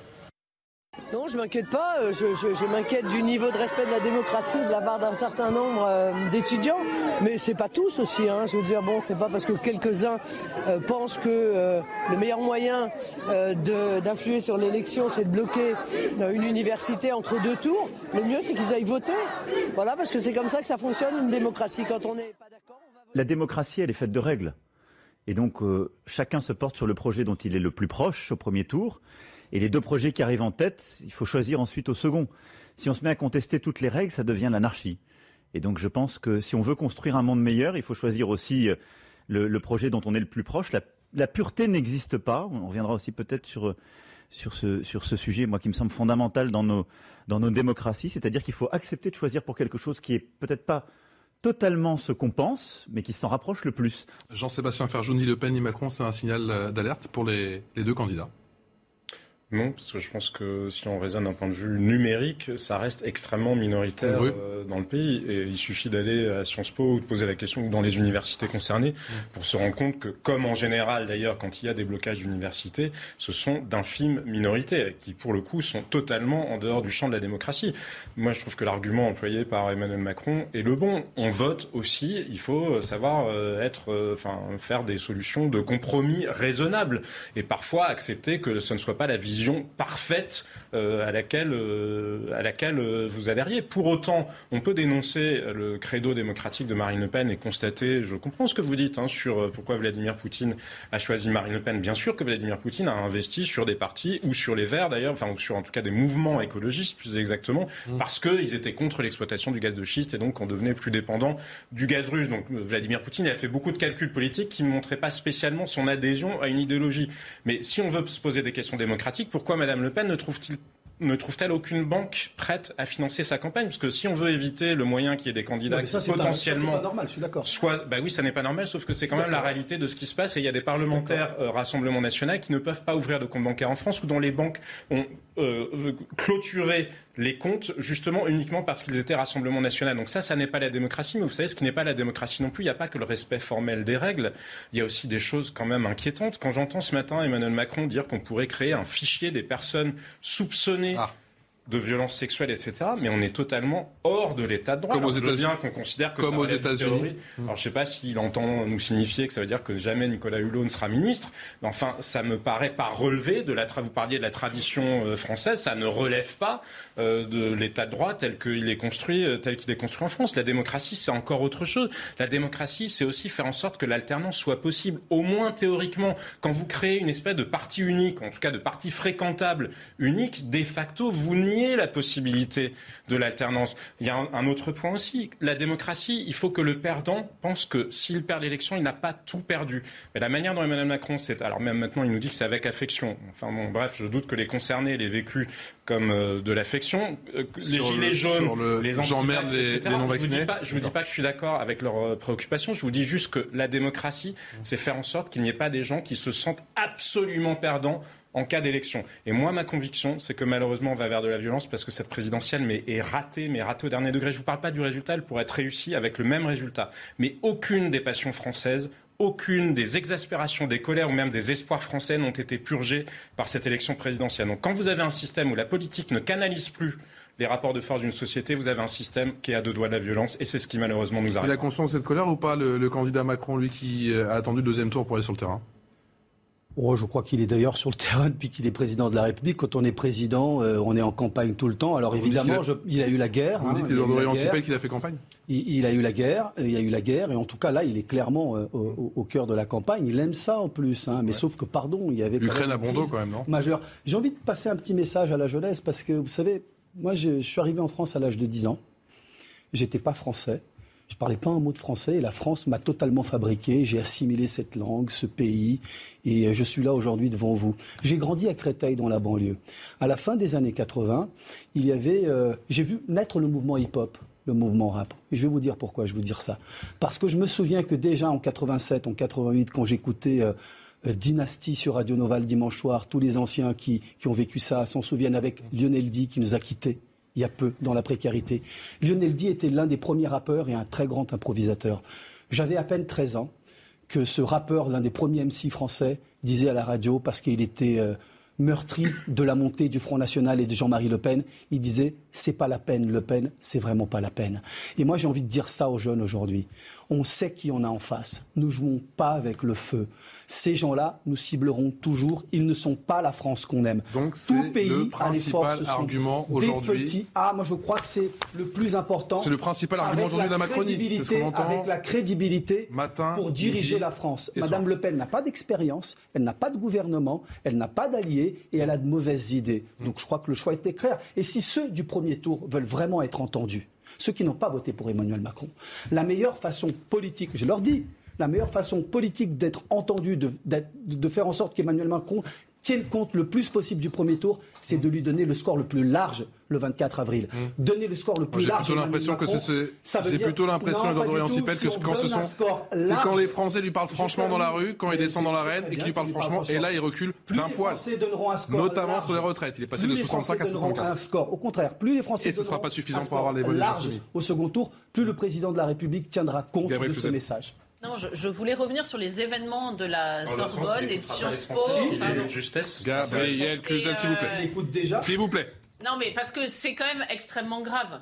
Euh, d'accord? Certes, ils sont qu'une poignée, mais moi, quand j'entends dire. C'est des gamins, ils mériteraient une fessée Non, ils mériteraient pas une fessée. ils sont étudiants, ils sont presque adultes. Il y a des gens qui travaillent, il y a des soldats qui se font tuer à leur âge. Euh, pour le pays. Et euh, ils mériteraient une fessée. Ils n'ont pas 12 ans et demi. Ils sont graves. Il, faut les traîner en justice. Moi, je vois que ceux qui ont tagué à l'intérieur de la Sorbonne, qui sont moqués de Notre-Dame, d'ailleurs, en disant Notre-Dame, c'était nous, euh, en taguant ça sur les murs, qui ont détérioré cette université et tout ce qu'elle représente pour les Français, eh bien, doivent être punis. On sait que c'est des étudiants de la Sorbonne, a priori, puisque pour rentrer dans la Sorbonne, il faut avoir sa carte d'étudiant. Donc, à minima, ils devraient être viré. Je, imaginez un, apprenti charcutier, boulanger, pâtissier euh, qui détruirait, qui saccagerait l'atelier de son patron. Mais il se passerait quoi? Vous étonnez ensuite que Marine Le Pen monte. Ils s'étonnent que Marine Le Pen monte, mais ils sont en partie la cause de la montée de Marine Le Pen. Enfin, c'est complètement euh, atroce. À côté, vous avez cette France euh, du grand soir de bourgeois d'extrême gauche qui veut tout détruire, et puis vous avez la France du petit matin qui, qui elle veut construire tous les matins. Elle doit reconstruire, hein, celle des petits artisans, euh, la France rurale, la France périphérique. Évidemment qu'elle en a ras-le-bol. Mais qu'est-ce qu'on a fait contre cette extrême gauche?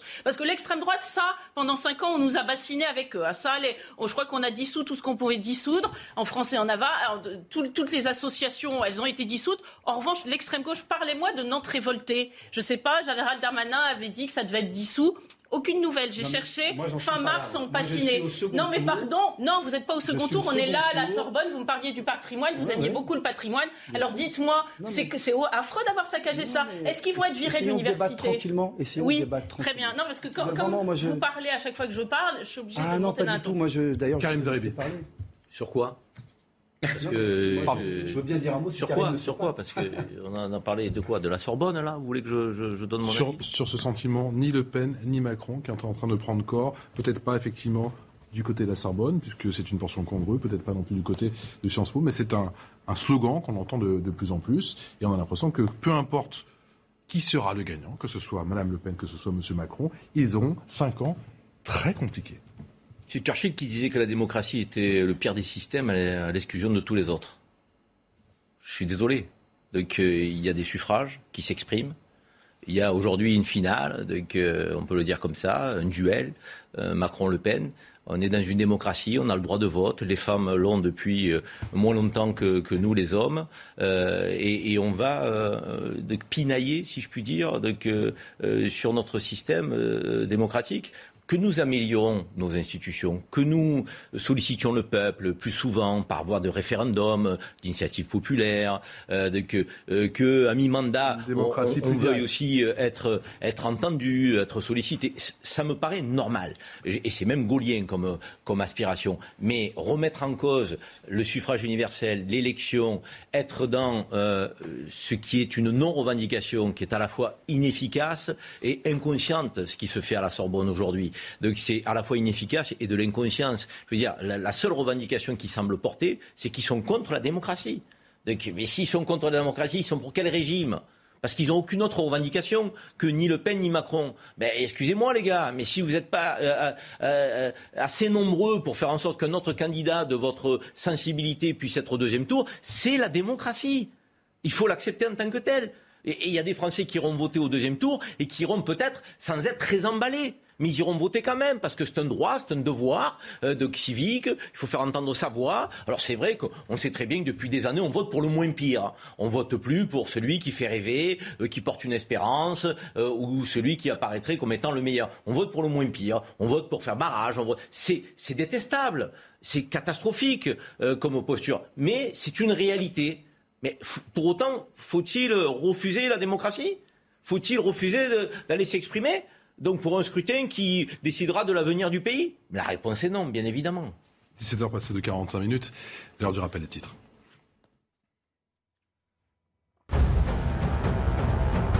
Le SMIC augmentera automatiquement de 2,65% le 1er mai. Cette hausse est la conséquence directe de l'inflation qui a atteint 4,5% en mars. Le SMIC mensuel sera désormais fixé à 1645 euros brut.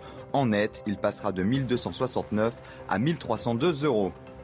La Corée du Sud lève des restrictions sanitaires, plus de couvre-feu à minuit pour les commerces, ni de limitation des rassemblements à 10 personnes à partir de lundi, mais le port du masque en intérieur restera obligatoire.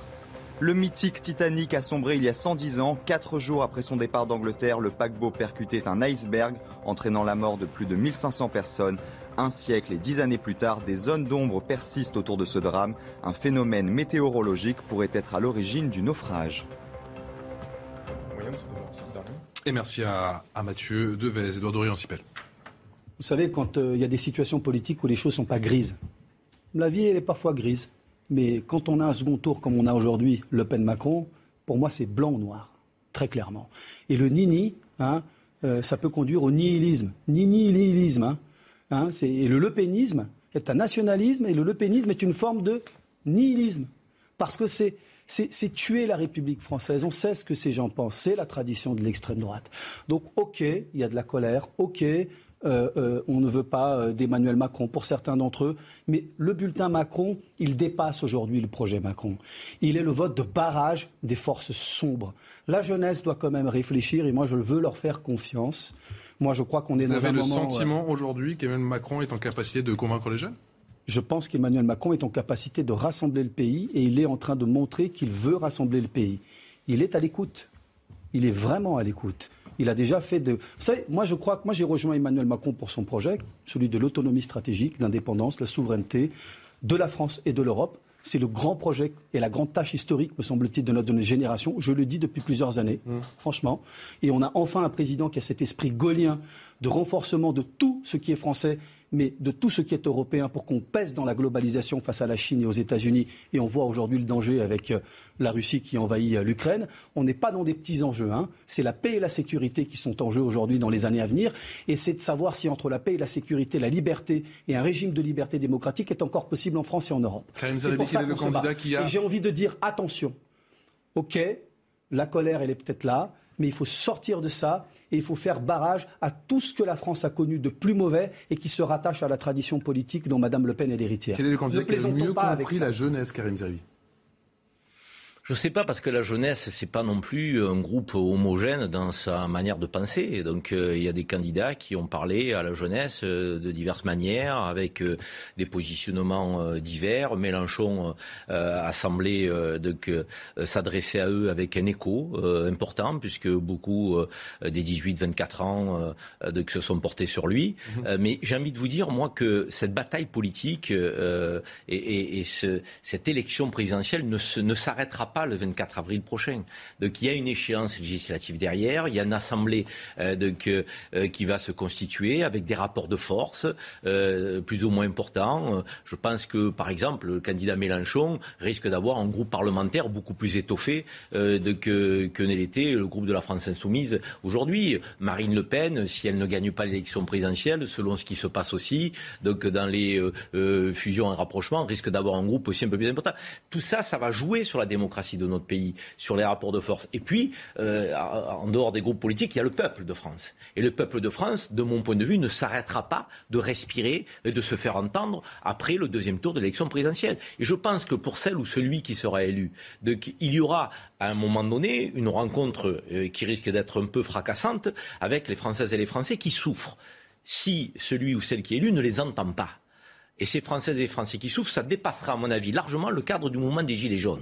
Je pense qu'on pourra avoir un mouvement social puissance 100, donc euh, euh, puissance 1000, parce qu'il y a des Françaises et des Français qui ont peur de l'avenir, qui ont peur du déclassement, qui le vivent tous les jours, et qui n'ont peut-être pas eu les réponses attendues avec cette élection présidentielle. Et vous pensez que ces Français-là resteront à la maison et subiront euh, donc tranquillement... on n'en sera plus à parler d'abstention, là. Hein. Là, ça sera plus l'abstention. Il va falloir qu'ils se fassent entendre. Et de quelle manière? Donc, Il va falloir qu'ils pèsent sur les, les, les politique. De quelle manière? Et tout ça va se décréter au cours des mois à venir. Est-ce que Marine Le Pen, c'est la candidate, entre les deux candidats, qui a marqué le, plus de points concernant justement cette jeunesse? Je pense notamment à cette, à cette mesure avec cette exonération d'impôts pour les moins de 30 ans.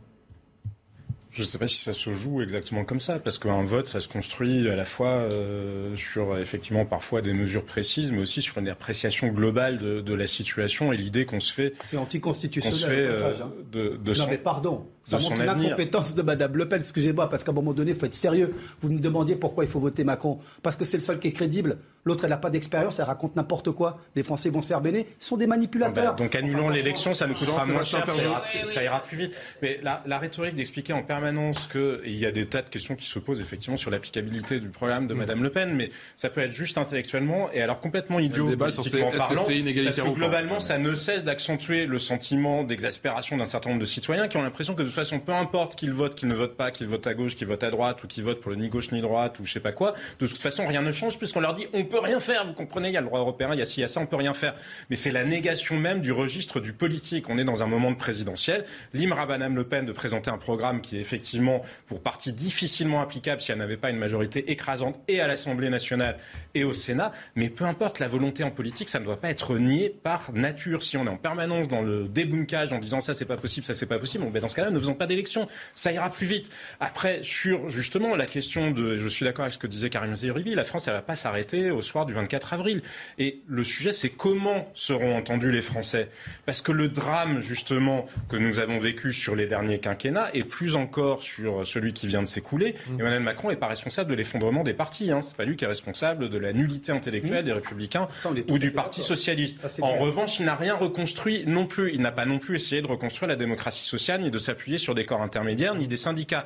Parce que les Français, moi je veux bien tout ce qu'on veut, mais les espèces de shows, on a vu euh, les itinérances euh, mémorielles ou les errances mémorielles d'Emmanuel Macron quand il va à la rencontre des Français, etc. Mais c'est absurde. Vous ne pouvez pas projeter un discours technocratique à hauteur d'individus. Ça ne marche pas dans une espèce de processus de simulacre de démocratie directe. Ça ne marche pas. Une démocratie représentative, ça ne peut marcher qu'avec des corps intermédiaires. Il faut qu'Emmanuel Macron, moi j'entends beaucoup de choses sur les défauts hein. démocratiques de Madame Le Pen et je les partage très largement. Mais ça n'est pas parce que Mme Le Pen a des défauts démocratiques que M. Macron est un ange. Euh, et a priori, je pense que ce sera lui qui sera réélu. Et cette question-là, elle va se poser sa gouvernance qui n'était pas démocratique ou peu démocratique pendant le quinquennat qui vient de s'écouler, ben effectivement, pour que nous ne sombrions pas dans la violence, je pense qu'il faut qu'il se pose sérieusement la question de la manière d'écouter les Français. et ça passera forcément. Et ensuite, Edouard Dorian ben, Ce qui est un peu euh, atterrant, c'est ces espèces de postulats de base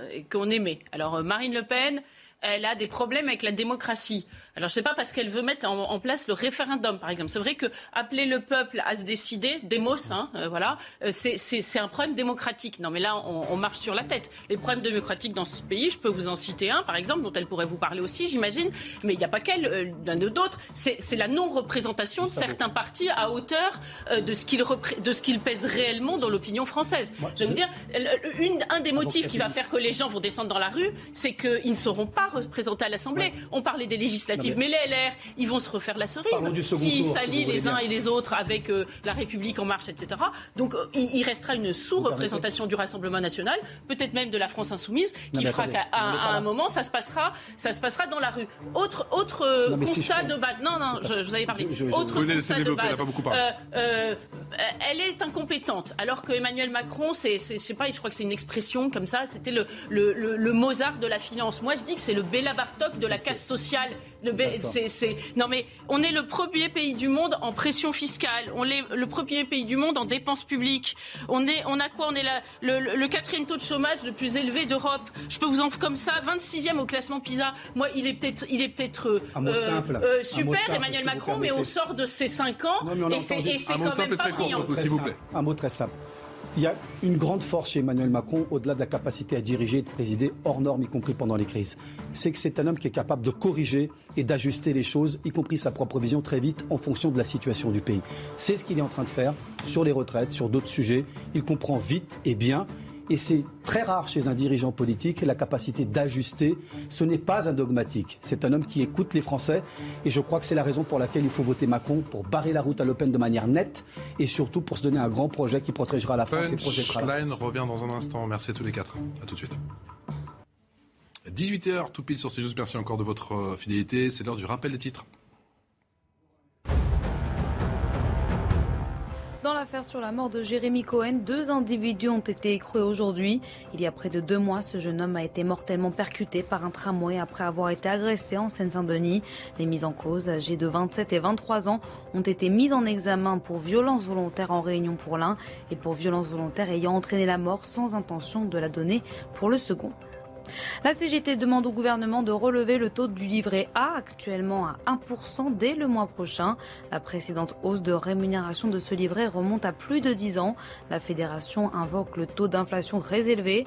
La hausse des prix à la consommation a atteint 4,5% sur un an au mois de mars, un niveau inédit depuis les années 80. Si vous prenez la route pour ce week-end de Pâques, vous n'y couperez pas. Les embouteillages font leur traditionnel retour.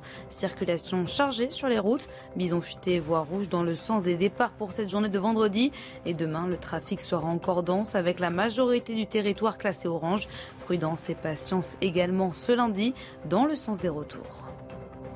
Le rappel des titres signé Jeanne Cancard pour CNews. On est toujours avec Karim Zeribi, consultant CNews, Gabriel Cluzel, qui est directrice de la rédaction de Boulevard Voltaire, Jean-Sébastien Ferjou, directeur d'Atlantico, et vient nous rejoindre. Bonsoir, André Cotarac, vous êtes porte-parole de Marine Le Pen. Et ça tombe bien, on est à J-9, bien sûr, avant le second tour de cette élection présidentielle. On va découvrir peut-être eh bien, cette projection pour le second tour notre sondeur OpinionWay avec euh, ce chiffre, regardez, assez 53%, si je ne m'abuse, pour eh Emmanuel Macron et 47% pour Marine Le Pen, 53, 47, les deux candidats qui se rendent décidément coup pour coup. Le mano à mano qui continue encore et, toujours. Déambulation du côté d'Avignon ce matin, Yohann Usaï pour euh, Marine Le Pen.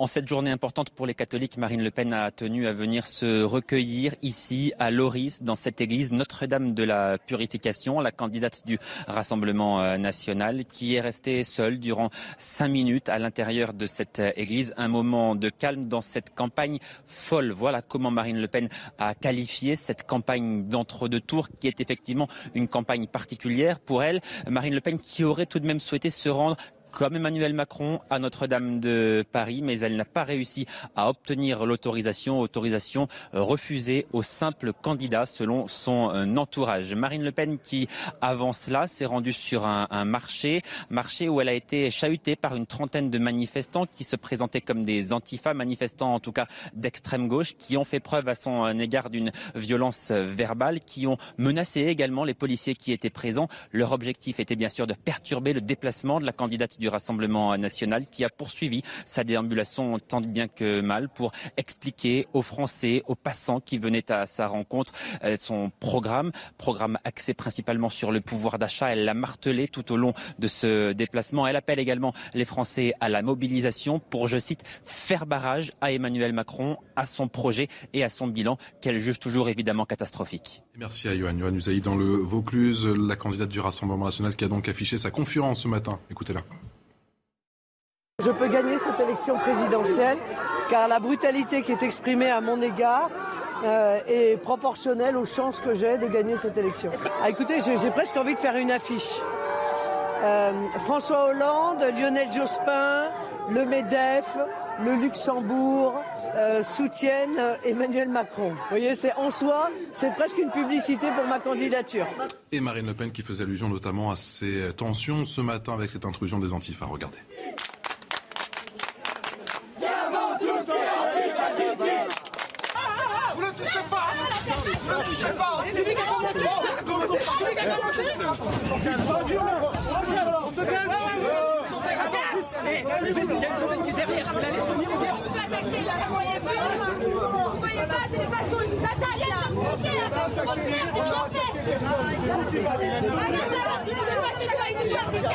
André Cotarac, on a l'impression que les antifas se concentraient sur le candidat Éric Zemmour, le candidat du Parti Reconquête, et cela pendant le, début de l'élection présidentielle et pendant le premier tour. Maintenant, ça va être un problème pour Marine Le Pen. Je crois que les antifas, en réalité, euh, ils ne sont pas contre quelqu'un, ils travaillent pour Emmanuel Macron. Les antifas, on les retrouve où? On les retrouve dans toutes les manifestations. Travail pour Emmanuel Macron. Mais dans les faits, prenez l'exemple des Gilets jaunes. Toutes les manifestations anti-gouvernementales, anti-oligarchie, anti-président des riches, mais qui les perturbe? Ce sont ces militants, ces nervis d'extrême gauche, toujours. Pourquoi ne sont-ils pas aux manifestations des foulards rouges? En soutien à Emmanuel Macron Alors là, il n'y avait pas d'antifa. C'était limite s'ils faisaient le service d'ordre. On voit bien, ils ont choisi leur camp. C'est le camp du MEDEF, les antifas ont choisi le camp du MEDEF, ils ont choisi le camp de M. Privatisation, c'est-à-dire M. Jospin, ils ont choisi le camp de M. Sarkozy, et le peuple, lui, oui, il a peur, mais il n'a pas peur de l'extrême droite. Ça va être un problème ou pas pour Marine Le Pen qui a, besoin d'aller au contact des Français, parce qu'on a vu beaucoup, pour le coup, au second tour, je sais qu'elle est, vous allez me dire qu'elle est sur le terrain depuis le début de sa campagne présidentielle, qu'on a vu le, le candidat Macron depuis le début de la semaine partir au contact, descendre dans l'arène. Là, votre candidate, là aussi, a besoin de partir au contact et la rencontre est effectivement émaillée par, par ces antifas. Elle n'a pas besoin de partir maintenant au contact. Marine Le Pen, elle est au contact depuis le mois de septembre. D'ailleurs, c'était la seule qui était sur les marchés depuis des mois et des mois. Et malheureusement, c'est le président sortant, lui, qui n'a pas voulu faire campagne. Mais c'est là que l'élection se joue. Ben non, je crois que les Français ne sont pas aussi stupides. Ça fait des mois que Marine Le Pen évoque son programme. Ça fait des mois qu'Emmanuel Macron refuse, lui, de débattre. La seule mesure qu'il avait, c'était la retraite à 65 ans, mmh. euh, rédigée par McKinsey, gérée par BlackRock. C'était la seule chose. Et aujourd'hui, on voit que quand nous, on déroule notre programme, sur la proportionnelle, voilà que M. Macron parle de proportionnelle. Quand on déroule sur le référendum, voilà que M. Macron fait à nouveau ses courses dans notre programme. Donc non, je crois que c'est Marine Le Pen qui est en dynamique. Karim Zeribi. moi, je suis un citoyen qui n'est pas attiré par la candidature de Marine Le Pen, mais je suis un observateur politique qui euh, remarque qu'elle fait une très belle campagne. Et cette campagne, elle n'a pas à être perturbée par des gens qui euh, font œuvre de violence. Parce que l'alternative à la violence, c'est la politique. Elle fait de la politique. Et d'ailleurs, elle a eu face à elle beaucoup d'adversités dans cette campagne Marine Le Pen. Peut-être jamais euh, autant, hein, d'ailleurs, depuis qu'elle fait de la politique. Donc un candidat qui était à la droite de l'extrême droite, euh, donc, des, des, affections dans son camp euh, qui l'ont quitté parce qu'il pensait qu'elle allait s'écrouler. Donc elle a tracé son sillon, encore une fois. Moi, je n'ai pas de, de, sympathie particulière pour son programme, pour ses idées, à l'évidence. Il y en a même que je combats avec force et conviction. Mais je suis un observateur politique. Et je, je, considère, en tant qu'observateur politique, qu'elle fait une campagne euh, qui est, euh, assez solide, à la fois sur le fond et sur la forme. Elle n'a pas cédé à la brutalité, Marine Le Pen, euh, sur cette campagne électorale. Par le passé, elle, a, parfois dérapé. Là, euh, elle n'a pas été dans la surenchère dans laquelle l'emmenait euh, de que Éric Zemmour, souvent de que dans ce premier tour. Elle est restée. Mais au final, ces images, elles lui servent ou elles vont lui poser ben, problème Au final, quand on est un démocrate de, attaché aux valeurs de la République, hum. même un candidat avec lequel on est en désaccord, on n'apprécie pas la violence et on a envie de la condamner. De fait, et que ça concerne quelques candidats que ce soit que ce soit Emmanuel Macron, que ce soit Marine Le Pen et au premier tour d'autres candidats, la violence ne peut jamais être cautionnée. Si on commence à ouvrir cette boîte de Pandore, on ne sait plus où ça s'arrête. Débattons. C'est ça qu'il faut faire. Déconstruisons les idées de la personne avec laquelle on n'est pas d'accord. Posons des arguments. Vision de la France contre vision de la France. C'est ça qui nous intéresse. C'est l'avenir de notre pays, à tous, quelles que soient nos sensibilités. Là, on dessert euh, que le, débat politique au sens noble du terme, comme les gens, de, les jeunes de la Sorbonne aujourd'hui, donc desservent euh, de que le débat politique de la jeunesse, parce qu'ils n'ont pas de revendication, on le voit bien, à part euh, bah, la démocratie. Ben non, la démocratie, c'est plus complexe que ça. Mmh. C'est la majorité qui doit l'emporter sur une minorité. Mais ça ne veut pas dire que la minorité n'existe pas. Il y a d'autres leviers pour se faire entendre donc, et, des leviers pacifiques. donc ça, il faut l'entendre. Gabriel. Non, Une surprise ou pas que la, campagne, que la violence euh, s'invite de nouveau dans la campagne? Non, mais déjà, c'est à chaque fois une, poignée de gens, euh, mais qui, qui, sont là en permanence. Euh, ils seraient dans l'autre camp, je peux vous garantir qu'on aurait trouvé rapidement une solution pour les neutraliser. Là, euh, il y a eu tout au long de cette campagne, cette campagne a été émaillée de, de, de, de manifestations, si tant est qu'on puisse appeler ça une manifestation de ce genre, euh, de, de, militants qui ont été agressés. C'était jamais ceux mais de la France là, elle était protégée, je sais ça, concernait surtout Éric Zemmour. Non, mais, et là, on a l'impression... Bah, pour autant que je me souvienne, elle aussi avait quand même, ou en tout cas ses militants, moi j'ai entendu parler de militants qui s'étaient fait molester dans les collages d'un bus qui avait été agressé, enfin à Marseille. Euh, voilà.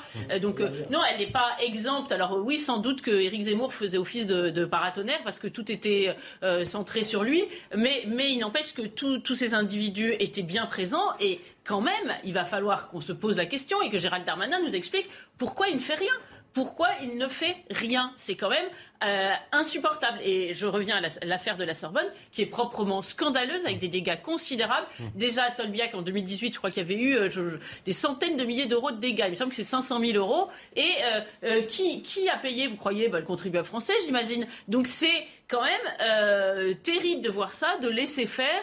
c'est proprement insupportable. L'action des antifas est-elle contre-productive? Elle fait aussi partie, le droit de manifestation euh, fait aussi partie finalement du champ, euh, du champ démocratique. Maintenant, moi, ça ne, pas le mode d'action justement euh, que je trouve légitime dans la mesure où il y a une élection et où chacun peut est libre d'aller s'exprimer dans les unes. Mais on voit bien que ça souligne le malaise démocratique français. On voit bien que les gens ont quand même la perception que le vote, et je vous parle pas là que des antifas, parce que s'il y avait que, ce serait pas grave. Le problème, c'est qu'il y a beaucoup de Français qui se sentent orphelins de représentation politique et qui ont l'impression finalement que quel que soit le choix de vote qu'il euh, déploie depuis des années, ça produit assez peu d'effets. Et il y a une vraie réflexion qui devrait être menée sur la réduction, le rétrécissement du champ du politique. Parce qu'on a mis euh, un certain nombre de choses dans euh, les blocs de constitutionnalité, dans le droit européen, un certain nombre euh, de, capacités de prise de décision politique ont été limitées aussi par la libéralisation, par la mondialisation. Et c'est pas forcément mauvais en soi. Sauf que la question du contrôle démocratique qui devrait s'exercer quand vous avez la mondialisation, ça peut aussi être encadré. Il n'y a aucun candidat des deux candidats, des deux finalistes qui répond à cette problématique. Je pense que nous n'avons pas suffisamment pensé le monde dans lequel nous vivons. Je pense qu'on peut être pro-européen c'est une posture parfaitement euh, légitime, mais que nous n'avons pas assez investi justement sur la démocratie au niveau européen, puisque l'essentiel de notre droit en flux vient de l'Europe. Il faudrait que nous investissions plus d'un point de vue citoyen, mais pas seulement des citoyens, des responsables politiques. regardez ce qui se passe à chaque élection européenne. On met euh, souvent euh, les candidats dont on ne veut pas au niveau national, où c'est des lots de consolation, mhm. soit pour ceux qui sont pas bons, soit pour, je ne parle pas de tous les partis, mais c'est quand même souvent la règle qui est, et donc Qu'est-ce que vous voulez que je vous dise? À partir du moment où cette réflexion, on ne l'a pas sur la revendication de citoyens français qui disent nous avons l'impression d'avoir perdu le contrôle de nos destins. Et c'est pas juste une impression. Assez largement, ça peut être une perception objective et qu'il n'y a pas de véritable réflexion mhm. qui est menée sur les solutions qui permettent de le contrebalancer. Alors, Madame Le Pen le prend, euh, le prend en compte euh, pour partie dans la vision qu'elle a des institutions, des institutions euh, européennes. Mais il n'y a pas de solution, j'ai l'impression, qui convainc véritablement les Français en masse là-dessus et donc ils se sentent orphelins. Et donc, bah oui, on voit des choses qui se passent dans la rue parce qu'elles ne peuvent pas se passer ailleurs. Le RIC à défaut d'autre chose non, euh, le RIC a défaut de rien du tout. C'est-à-dire que le RIC était déjà présent dans le projet de Marine Le Pen avant le premier tour. Euh, le RIC, c'est tout simplement redonner un souffle à la démocratie. On ne peut pas dire qu'il y a de l'abstention, comme les études de Céline Pina depuis euh, les présidentielles des années 60, et se dire on ne fait rien. Euh, on ne peut pas euh, euh, choisir l'autoritarisme d'Emmanuel Macron, dont il a fait preuve à la guerre des Gilets jaunes, 2500 blessés selon Amnesty International, et dire oui, mais Macron défend la démocratie. Non, en face, il y a Marine Le Pen qui propose un référendum d'initiative citoyenne. Je voudrais juste revenir sur la liberté de manifester. Ce n'est pas une liberté de manifester, là. C'est empêcher un candidat qui représente des millions de Français de s'exprimer. C'est un candidat qui est insulté, qui est attaqué presque physiquement.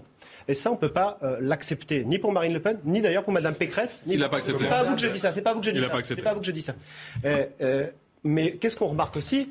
On remarque que quand vous êtes pour Emmanuel Macron, vous avez le droit de bloquer une université. D'enfreindre la continuité du service public. On remarque que quand vous êtes pour Emmanuel Macron et que vous représentez l'Université de Nantes, vous avez le droit de violer 37 euh, 000 euh, personnes sur un fichier et d'appeler les étudiants à voter Macron, des fichiers protégés par la CNIL. Vous avez le droit d'enfreindre, de violer des, des, principes fondamentaux du service public. Je pense que le candidat Macron va vous dire que lui, il a eu droit à son lot de, black box. Vous va me dire que c'est autre chose. Non, mais là, je vous parle quand même de fonction. Le président de l'Université de Nantes ne peut pas violer la neutralité du service public, ne peut pas violer l'égalité du service public. Il a appelé à voter Emmanuel Macron. Évidemment. Karim Il y, a des groupes euh, violents euh, de, de sensibilités euh, diverses. Hein. Il ne faut pas se leurrer non plus. Hein. Il y a des gens d'extrême gauche, mais il y a aussi des gens d'extrême droite qui ont fait tas de violence. Il y a quelques années, un couleur d'affiche à Marseille, Ibrahim Ali, s'est fait tuer par des couleurs d'affiche d'extrême droite. Ça existe aussi. Il hein. ne faut pas être dans le monde des bini oui, il est bon d'un côté, il est mauvais de l'autre. Donc il y a des crapules, effectivement, de part et d'autre des, des, extrêmes. Mais je voudrais revenir sur ce que disait Jean-Sébastien Ferjou il y, a, quand même un vrai sujet, c'est qu'on est appelé à voter tous les cinq ans. Et on a le sentiment qu'entre euh, ces deux élections, euh, ben, on n'a pas une voix populaire euh, qui est sollicitée ou, une aspiration populaire qui est prise en compte. Je crois qu'il nous faut absolument, et l'idée du référendum est une des pistes effectivement intéressantes à creuser, et il faut la mettre en œuvre, mais pas que je pense qu'il va falloir qu'on s'interroge pour donner des moments de respiration à notre démocratie au-delà euh, d'un quinquennat. Et il faut qu'à mi-mandat, par exemple, il faut qu'on trouve quelque chose, il faut être créatif, il faut être innovant, il faut qu'à un moment donné, celle ou celui qui a été euh, élu puisse venir se confronter à mi-mandat sur l'application de son programme. Donc ça me paraît la moindre des choses. Sinon, pour la conquête du pouvoir, on promet tout et n'importe quoi, et dans l'exercice, ben, on réalise très peu. Et ça, c'est une frustration qu'on ne peut pas laisser euh, au fil du temps. Il faut qu'on ait quelque chose à mi-mandat qui donne rendez-vous au peuple. 18h15, quel timing Karim L'heure du rappel des titres. Face à la sévère politique anti-Covid à Shanghai, des affrontements ont éclaté entre habitants et policiers. Les forces de l'ordre en obligent certains à céder leurs appartements pour y isoler des personnes positives au Covid, faute d'avoir de la place dans les centres de quarantaine. La capitale économique chinoise fait en ce moment face à sa plus grave flambée épidémique depuis le début de la pandémie. En Ukraine, la Russie a bombardé une usine de missiles. C'est dans cette usine que l'Ukraine fabrique les armes qui ont permis de faire couler hier un vaisseau russe dans la mer Noire. Après cette attaque que Moscou qualifie de terroriste, le Kremlin a promis d'intensifier ses frappes sur Kiev. Retour des violences à Jérusalem en pleine période des fêtes juives de Pâques. Plus de 150 Palestiniens ont été blessés aujourd'hui lors d'affrontements avec des policiers israéliens sur l'esplanade des mosquées. Ces tensions sur ce troisième lieu saint de l'islam sont les premières de cette année depuis le début du ramadan. La respiration. Jeanne Cancard, Jean-Sébastien Ferjou. Non, mais effectivement, on parlait de, de, de la manière d'essayer de, traiter le problème du malaise démocratique qui existe bien au-delà euh, de l'affrontement entre Marine Le Pen et Emmanuel Macron.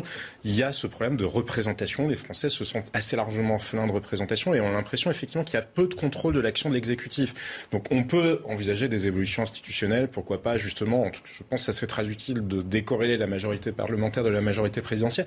Mais j'ai envie de vous dire, quels que soient les changements institutionnels qu'on ferait, mmh. ça ne réglerait pas les problèmes de culture. Parce que nous nous sommes face à un problème de culture démocratique. Le Parlement en France, il a des droits le Parlement en France, il a le droit, les sénateurs ou les députés ont le droit de demander des comptes à Bercy et qu'on leur fournisse les informations demandées. Allez en parler à n'importe quel sénateur qui travaille sur le contrôle de l'exécution des projets de loi de finances. Ils vous diront que c'est la croix et la bannière pour obtenir les données de Bercy.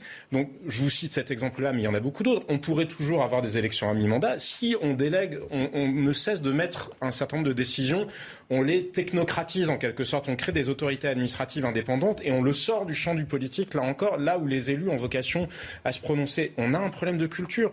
C'est pas un problème d'institution, c'est un problème de culture. Autre exemple, la responsabilité. Regardez, le professeur Salomon nous avait expliqué qu'il devrait quitter son poste. Ce serait quand même cohérent que le professeur Salomon ne soit plus le directeur général de la santé. Il a été établi en commission d'enquête parlementaire qu'il avait menti et qu'il avait menti sur la question des masques. C'est pas totalement à la marge à chaque fois en France que de toute façon on constate des responsabilités, y compris quand elles sont établies dans des commissions d'enquête parlementaire, il n'y a pas de conclusions qui sont tirées. Quels sont les hauts fonctionnaires qui sont sanctionnés? Et encore une fois, moi, je ne souhaite pas du mal aux individus euh, concernés. Personne ne va leur supprimer leur retraite euh, ni euh, les envoyer en exil, je sais pas où, à Cayenne ou aux îles Kerguelen. Non, c'est pas pas ça.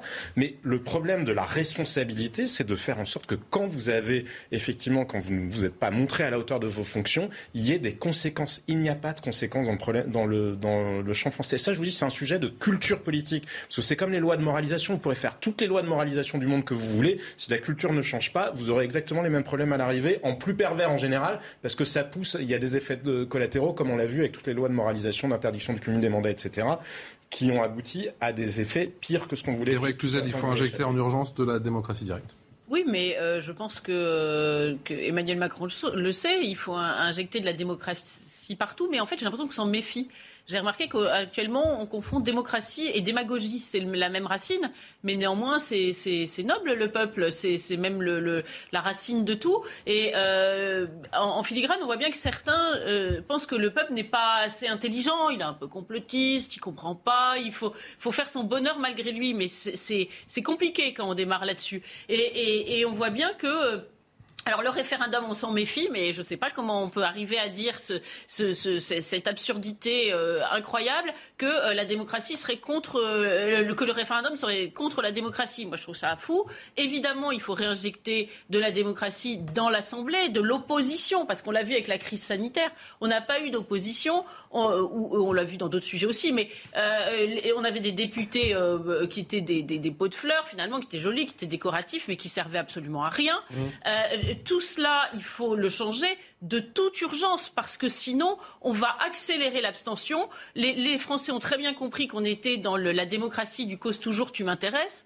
Euh, la première fois qu'ils l'ont parfaitement vu, c'est avec euh, le traité de constitution européenne qu'on a sorti par la porte et qui est rentré par la fenêtre de façon non démocratique. Et je pense que les LR le paient toujours. dit avant son Oui, sans doute il l'avait dit, mais euh, néanmoins c'est quand même ce qu'il a fait. Oui, très bien. Mais n'empêche que c'est ce qui a été fait. certainement une faute politique, voilà. mais d'un point de vue démocratique, il avait dit dire, que ce serait fait. Ce que je veux dire, c'est qu'on ne, viendra pas à bout de l'abstention et des manifestations et de sans doute des, des heurts qui vont arriver dans les prochaines années si on ne réinjecte pas. Et dans ce cadre-là, André Cotaract, la révolution référendaire, c'est la, la, solution. On peut faire comme les Suisses. On a la culture des Suisses. On peut faire tout ça? Non, mais je crois que, euh, comme le disait tout à l'heure Karim Zeribi, on va avoir des mouvements sociaux puissance 1000 si on ne fait rien. On a aujourd'hui dans le pays 12 millions de personnes qui n'arrivent pas à se chauffer. Les prévisions, c'est 24 millions pour l'hiver prochain. 24 millions. On a 3 Français sur 10 qui refusent d'aller se soigner pour des raisons financières on a en matière de sécurité une agression toutes les 44 secondes dans ce pays. Donc si effectivement la démocratie n'est plus la réponse, bah, qu'est-ce qu'on va avoir? On va avoir la violence. Donc ce que propose Marine Le Pen, c'est quelque chose d'assez noble, et je crois que c'est un devoir pour nous d'instaurer euh, ce référendum d'initiative citoyenne. Donc j'ai entendu tout et n'importe quoi. Ça va remettre en cause la peine de mort. Mais non, on ne, remet pas en cause la Constitution avec le référendum d'initiative citoyenne. On ne remet pas en cause l'appartenance à l'Union européenne. Maintenant, euh, je crois que la France est en retard sur tous les pays européens. Alors effectivement, il faut une culture démocratique, mais instaurons-la. On a tout pour instaurer.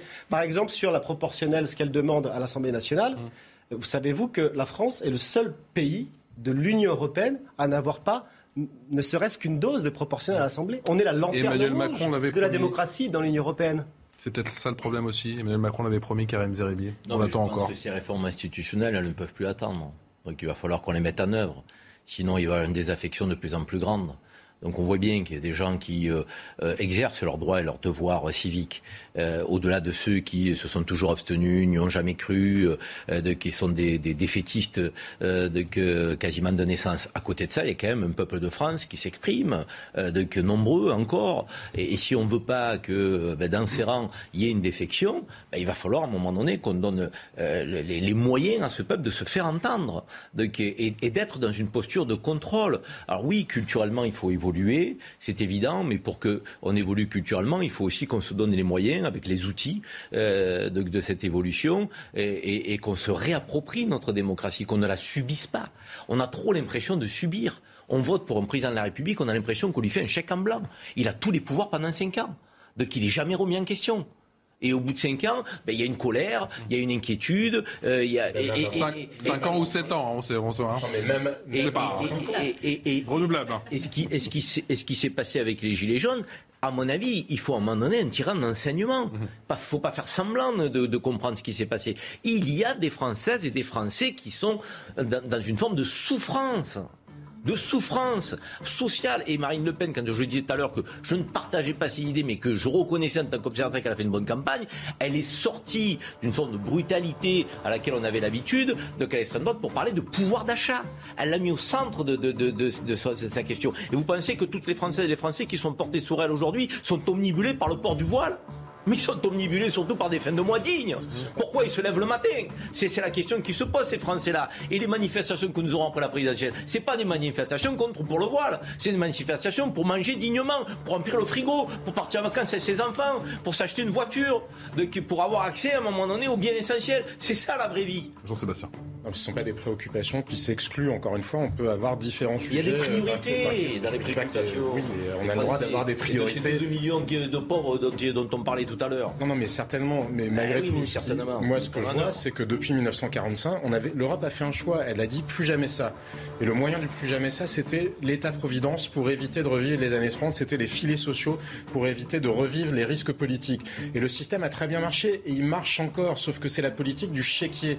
Et la politique du chéquier, ça n'est pas traiter les problèmes sur le fond. Parce que les gilets jaunes, il y a eu des chèques. Emmanuel Macron, il a sorti son chéquier. Il faudrait faire, vous dire, Emmanuel Macron peut donner des leçons de bonne gestion financière mais faisons le bilan budgétaire des conflits, des conflits que nous avons vécus pendant ce quinquennat, et on pourrait faire le bilan budgétaire des conflits des quinquennats euh, précédents. Ils veulent des Parce que la politique, ils veulent vivre dignement de leur travail. je suis d'accord avec, je suis d'accord, Karim, mais c'est exactement ce que je mets en lumière, c'est que la technostructure française, le système, qu'est-ce qu'il fait? Il gère les revendications sociales par des chèques. Oui, c'est vrai. Sauf que ça tiendra. Ce ils que me disent en régie qu'ils ont bientôt plus de musique. Ils ont bientôt plus de musique en régie. Ils sont épuisés. À tout de suite. Bah, justement, on aura vaincu la. Merci encore de votre fidélité. De retour dans Punchline avec Karim Zerebi, Gabriel Cluzel, Jean-Sébastien Ferjou et Andrea Cotara, qui est porte-parole de Marine Le Pen. On parle dans un instant du voile islamique qui est de retour dans le débat avec ce déplacement de Marine Le Pen. C'était ce matin dans le Vaucluse. Juste après, le rappel des titres de l'actualité avec Jeanne Cancard. En Ukraine, depuis le début de l'offensive russe, plus de 5 millions de personnes ont fui le pays. Il s'agit de la plus importante crise de réfugiés en Europe depuis le début de la, depuis la Seconde Guerre mondiale. De son côté, la Russie a annoncé aujourd'hui intensifier ses frappes sur Kiev. Des déclarations qui semblent annoncer un nouveau changement d'approche de Moscou qui avait annoncé fin mars se concentrer sur l'est du pays. En Afrique du Sud, près de 400 personnes sont mortes dans des inondations. Depuis cinq jours, le pays est frappé par de terribles averses. Les recherches pour tenter de retrouver les disparus se poursuivent, mais les minutes sont comptées. Les prévisions météo annoncent de nouvelles pluies importantes pour ce week-end, avec des risques d'inondations et de glissements de terrain. La Corée du Nord commémore aujourd'hui le 110e anniversaire de son père fondateur. Le 15 avril constitue l'une des dates les plus importantes du calendrier de Pyongyang, jour de naissance du grand-père de l'actuel dirigeant, de, l'actuel dirigeant Kim Jong-un. Cette célébration intervient trois semaines après le plus grand essai de missiles balistiques intercontinental de l'histoire du pays. Allez, on en vient à présent au voile islamique au cœur des débats de cet entre-deux tours. C'est un marqueur de différenciation entre les deux candidats. Marine Le Pen veut l'interdire dans la rue, mais pas Emmanuel Macron. Regardez cette séquence, c'était ce matin. Marine Le Pen interpellée sur un marché à Pertuis, dans le Vaucluse. Merci. Marie, juste une question, s'il vous plaît. Pourquoi vous êtes contre le voile Qu'est-ce que le voile vient faire dans la politique eh ben Parce que le voile, euh, c'est euh, un, uniforme que cherche à imposer au fur et à mesure du temps des gens qui ont une vision radicale de l'islam. Non, non, il faut pas mélanger.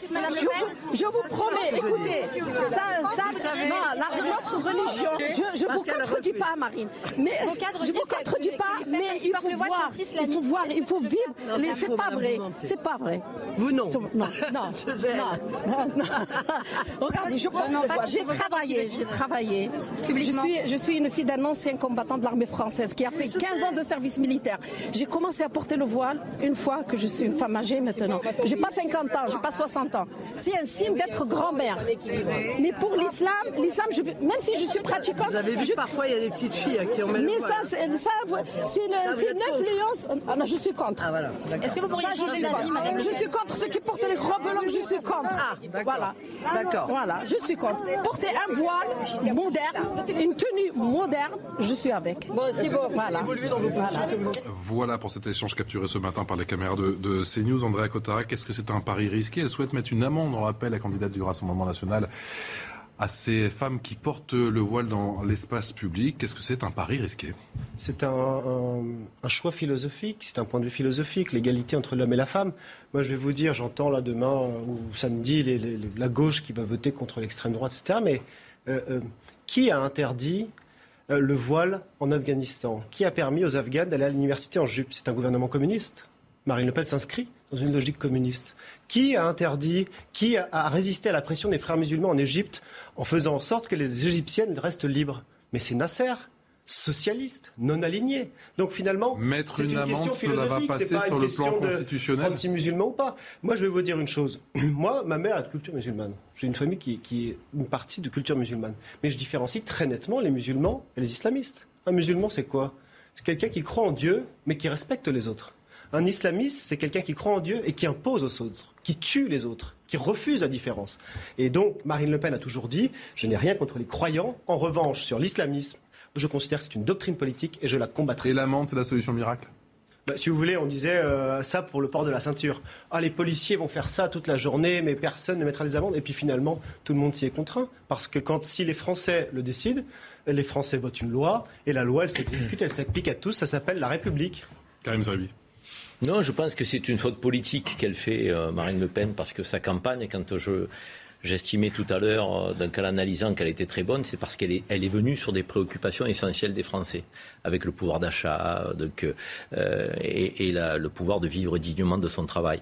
Euh, et là, euh, et elle avait évité, hein, donc euh, ces derniers mois, il faut le dire, dans cette campagne, la brutalité, euh, les vexations, les humiliations, euh, en- à l'adresse de, qui que ce soit, et, notamment euh, des musulmans, puisque c'est vrai qu'on met souvent euh, l'islam et les musulmans au centre des débats en, en prétendant vouloir combattre l'islamisme. Or, je pense qu'il faut faire une distinction très claire et très forte et très ferme entre le combat contre l'islamisme et le terrorisme et euh, le respect des principes de laïcité. Or là, elle vient sur un terrain qui euh, fait entorse au principe de laïcité, parce que ces femmes-là ne sont pas hors la loi. Donc elles respectent la loi. Et d'ailleurs, elle avait fait un selfie avec une femme voilée. Donc, Il n'y a pas elle longtemps, se- ouais. elle s'en rendre- expliquée. ouais. Elle peut se rendre compte, Marine Le Pen, parce que je pense qu'elle en a cette capacité. C'est elle qui a dit souvent euh, si Éric Zemmour veut combattre les musulmans, moi je veux combattre l'islamisme. Je ne combattrai pas l'islam et les musulmans. Elle s'était différenciée. Elle aurait dû poursuivre avec sa fermeté sur l'islamisme et le terrorisme en distinguant effectivement de ces femmes qui font un choix, libre arbitre, elle s'avance vers elle, elle est oppressée par personne, cette dame âgée qui est une grand-mère euh, de- que- et, et apparemment de qui suit une famille de rapatriés, euh, de- puisqu'elle parle des anciens combattants qui ont choisi la France euh, de commander la guerre d'Algérie. Donc euh, c'est son libre arbitre, c'est son libre choix, elle fait de mal à personne, elle respecte les règles euh, de, de la République et les lois. L'égalité homme-femme, je ne vois pas en quoi cette femme-là elle met en torse à l'égalité homme-femme. J'ai l'impression qu'on est dans une hystérie totale. Du coup, là, sur ce sujet-là, elle a manqué de nuances et de discernement. Et je trouve que c'est dommage parce Faute que c'est politique, dit une- Karim Pour moi, c'est une faute politique. Non, mais André en, réalité, euh, c'est pas un sujet. Enfin, à chaque fois, on résume le sujet à la femme qui porte le voile. Mais c'est pas la femme qui porte le voile qui m'intéresse, c'est le voile qu'elle porte qui m'intéresse, le symbole qu'elle a. Et c'est un débat philosophique qui est transpartisan. Euh, moi, j'étais avec Jean-Luc Mélenchon. Qu'est-ce que disait Jean-Luc Mélenchon en 2010 dans Marianne? Il disait que le port du voile était une pratique répugnante et obscène. Jamais Marine Le Pen ne s'est exprimée ainsi. Jean-Luc Mélenchon, dans Le Monde, il dit que le burkini est un affichage militant. Mais pourquoi est-ce que la gauche ne lui a rien dit? Parce que c'est un débat qui est transpartisan. Euh, vous voyez que chaque personne a une, une manière de voir les choses. Et effectivement, Marine s'inscrit dans une logique qui finalement était celle des communistes en Afghanistan ou du nationalisme arabe en vous, vous faites toutes ces allusions pour draguer le. Si vous voulez, là où je suis d'accord avec M. Zeribi. Entre juste- vous et moi, André mais Cotarac, vous faites toutes ces allusions pour draguer l'électorat insoumis ou pas? Non, là, là, là où je suis d'accord avec M. Zeribi, Mm. c'est que Marine Le Pen a tout de suite répondu à l'urgence sociale. Quand elle souhaite revaloriser Mm. les salaires des soignants, c'est pas démagogue, c'est pour rattraper le retard que la France sur euh, l'Union européenne. Quand elle dit qu'il faut plus de magistrats, il y a 12 magistrats pour 100 000 habitants dans ce pays. La moyenne européenne, c'est 21. Donc c'est pas une démagogie. Non, mais elle répond à l'urgence. Vous... sur le voile, atteinte à la liberté de conscience de nombreuses femmes dans notre pays qui, encore une fois, font état de libre arbitre, respectent les lois de la République. Et encore une fois, on focalise sur les femmes euh, musulmanes qui portent le voile. Mais les femmes juives portent la perruque. Il y a des, il y a des sœurs catholiques qui portent le voile. Je veux dire, c'est un libre choix. Respectons-le. C'est dans l'histoire de notre pays. Gabriel, en revanche, celles qui sont obligées, soyons à leur côté avec une fermeté extrême. Si les islamistes l'utilisent, soyons dans une fermeté extrême. Mais ne mélangeons pas tout. C'est simplement ça le message. Ne mélangeons pas tout. Gabriel Cluzel, je vous en mais ce c'est que Karim Zeribi, je le connais, il fait semblant de ne pas comprendre. Hum. Il joue le naïf. Il fait semblant de croire que c'est un vêtement comme un autre. Que, que euh, est-ce, que franchement, aujourd'hui, euh, les juifs avec leurs perruques ou euh, les, les, les religieuses catholiques... Euh, sont comparables. Non, évidemment non. Et vous le savez très bien. Parce qu'aujourd'hui, on a un problème. On a un problème. Vous savez lequel. C'est l'islamisme. Oui. Ah, vous savez, on, est d'accord. Euh, eh ben, ça veut dire qu'en levant le voile de ces femmes, on combat l'islamisme. Karim, s'il vous plaît. C'est moi qui suis là. S'il vous plaît. C'est Moi, je sais, je connais par votre petite rhétorique, c'est-à-dire qu'on va victimiser la pauvre dame. Tout le monde est gentil individuellement. Il n'y a pas de victimisation. L'égalité de traitement. Et on le sait, on le sait tous. On l'a vu en Iran, on l'a vu en Afghanistan, on l'a vu en Égypte, on l'a vu partout. C'est un maître étalon de la montée de l'islamisme. C'est un emblème, c'est tout. Donc, euh, pour, lutter contre l'islamisme, pour lutter contre l'islamisme, il faut lutter contre ces, emblèmes. Ah oui, je délire. Bah, semble-t-il, avec 61% des Français qui sont pour l'interdiction. Et la que vous sortez du coin du bois. Il y a un candidat, au premier tour de euh, l'élection. Il y a un candidat qui en a a fait une obsession, ma chère Gabrielle. Vous connaissez le score du premier tour des élections, il a fait 7%. Il ne parlait que de ça matin, midi et soir. Oui, mais alors je, pense. Alors, je vais vous dire un truc. Cher la messe est dite. Oui, oui, la messe est dite. J'aimerais qu'elle soit qu'on puisse continuer à la dire dans ce pays précisément. Si on prend ce raisonnement, est-ce qu'on peut en déduire que les Français s'intéressent, mais pas du tout à l'environnement, parce que Yannick Jadot a fait 4,6 Mais pas du tout bon, puisque, ben voilà, puisque, vous voyez bien, je vous ne pas Mais c'était ton argument quand même. Euh, mais c'est exactement la même logique intellectuelle. Je vais vous dire pourquoi c'est pas un argument. Parce que l'environnement, il n'y a pas que Yannick Jadot qui en parle. Là, c'est n'importe quoi ce qui est dit. Et ben là, il n'y a pas que. Vous pensez que les autres candidats pas Vous avez vu le programme de Mélenchon Il est plus écolo que celui d'Yannick Jadot. Il a fait combien Il a fait 20%. Soyons sérieux quand on analyse les choses. Nous sommes a priori dans un entre-deux tours qui oppose Emmanuel Macron à Marine Le Pen et Marine Le Pen veut le port du voile. Donc il n'y a pas que Éric Zemmour qui en parle et à minima faites l'addition entre les voix, les voix d'Éric Zemmour et les voix et les voix euh, de Madame Le Pen, sans compter qu'il y a probablement dans d'autres parties de l'électorat des gens qui seraient aussi en faveur de la mesure. Encore une fois, moi je considère que c'est une mesure qui, n'est pas applicable et qui n'est pas souhaitable. Pour autant, je comprends le fait de mettre cette question-là. Il ne s'agit pas de cibler les personnes, de cibler les musulmans. Effectivement, il faut distinguer les personnes, y compris les personnes qui peuvent le porter, de ce qu'est le voile. On ne peut pas faire semblant d'ignorer que ce simple, pas cette à elles, à leur place, ce qu'est le voile. Mais elles ne peuvent pas, Karim, elles ne peuvent pas. Mais. Eh ben, parce que ça ne plaît pas, et peut-être que ça ne me plaît pas le port À l'inverse. Parce que ça ne me plairait pas. À l'inverse. Je vais forcer une femme à ne pas le mettre au à l'inverse. de conscience. À l'inverse. Moi, je défends la laïcité, je défends à l'inverse. Il force dans ma famille. À l'inverse, elles ne peuvent pas prétendre que ce, cet insigne-là n'est pas un insigne qui est aussi celui de l'islamisme. C'est toi qui ne peuvent pas se. Alors, ensuite, l'islamisme. Mais c'est la, c'est la stratégie. C'est, oui, c'est la stratégie qui a été déployée par les frères musulmans dans tous les pays du monde. Mais je ne comprends pas de quel droit elles devraient dire, bah, écoutez, après, c'est leur liberté, encore une fois, mais elles doivent aussi accepter la réprobation sociale qui va avec. Parce qu'elles ne peuvent pas faire comme si. Mais elles ne avait sont pas, pas aussi hors la loi. Mais, elles mais alors, il y a des tas de ah, comportements qui sont légaux et qu'on. Et qui sont quoi? Et Ils sont légaux, ils sont légaux il y a l'égalité, l'égalité. Moi, si je, tu es de l'ordre de la morale. Tu es de l'ordre de la morale. J'aurais envie de lui dire. On comprend plus rien. Andrea Cotarac, depuis 89, on n'a pas avancé sur cette affaire. Depuis 3, 3, 3 minutes, je n'ai pas parlé, mais c'est simplement pour dire qu'il ne faut pas hystériser le débat. Franchement, on a aujourd'hui euh, les services de renseignement intérieur qui ont fait fuiter ça il y a deux ans dans le magazine Valeurs Actuelles, qui nous explique que 150 quartiers dans notre pays, pas à Jakarta, dans notre pays, sont contrôlés par les islamistes. C'est une réalité.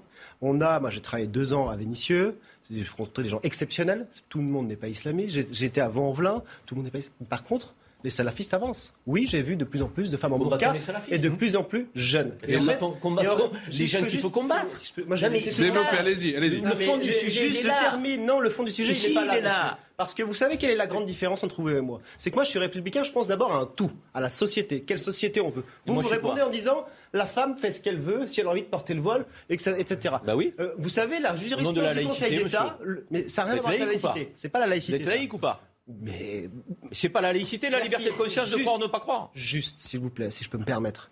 Quand justement la religion s'impose à l'espace public dans certains quartiers, quand des, islamistes, c'est pas moi qui le dis, les services de renseignement intérieur imposent un mode de vie, imposent à des femmes de se voiler, sinon elles ne peuvent pas sortir, c'est un problème à tous. Et, j'ajoute un dernier cela va régler le problème des mais islamistes. j'a- non, mais j'a- j'ajoute un dernier. Mais non, mais c'est contrer une logique islamiste qui évidemment euh, poursuit, et c'est partout dans le monde, euh, les femmes à porter le voile. Je finis juste sur un point parce que c'est très important.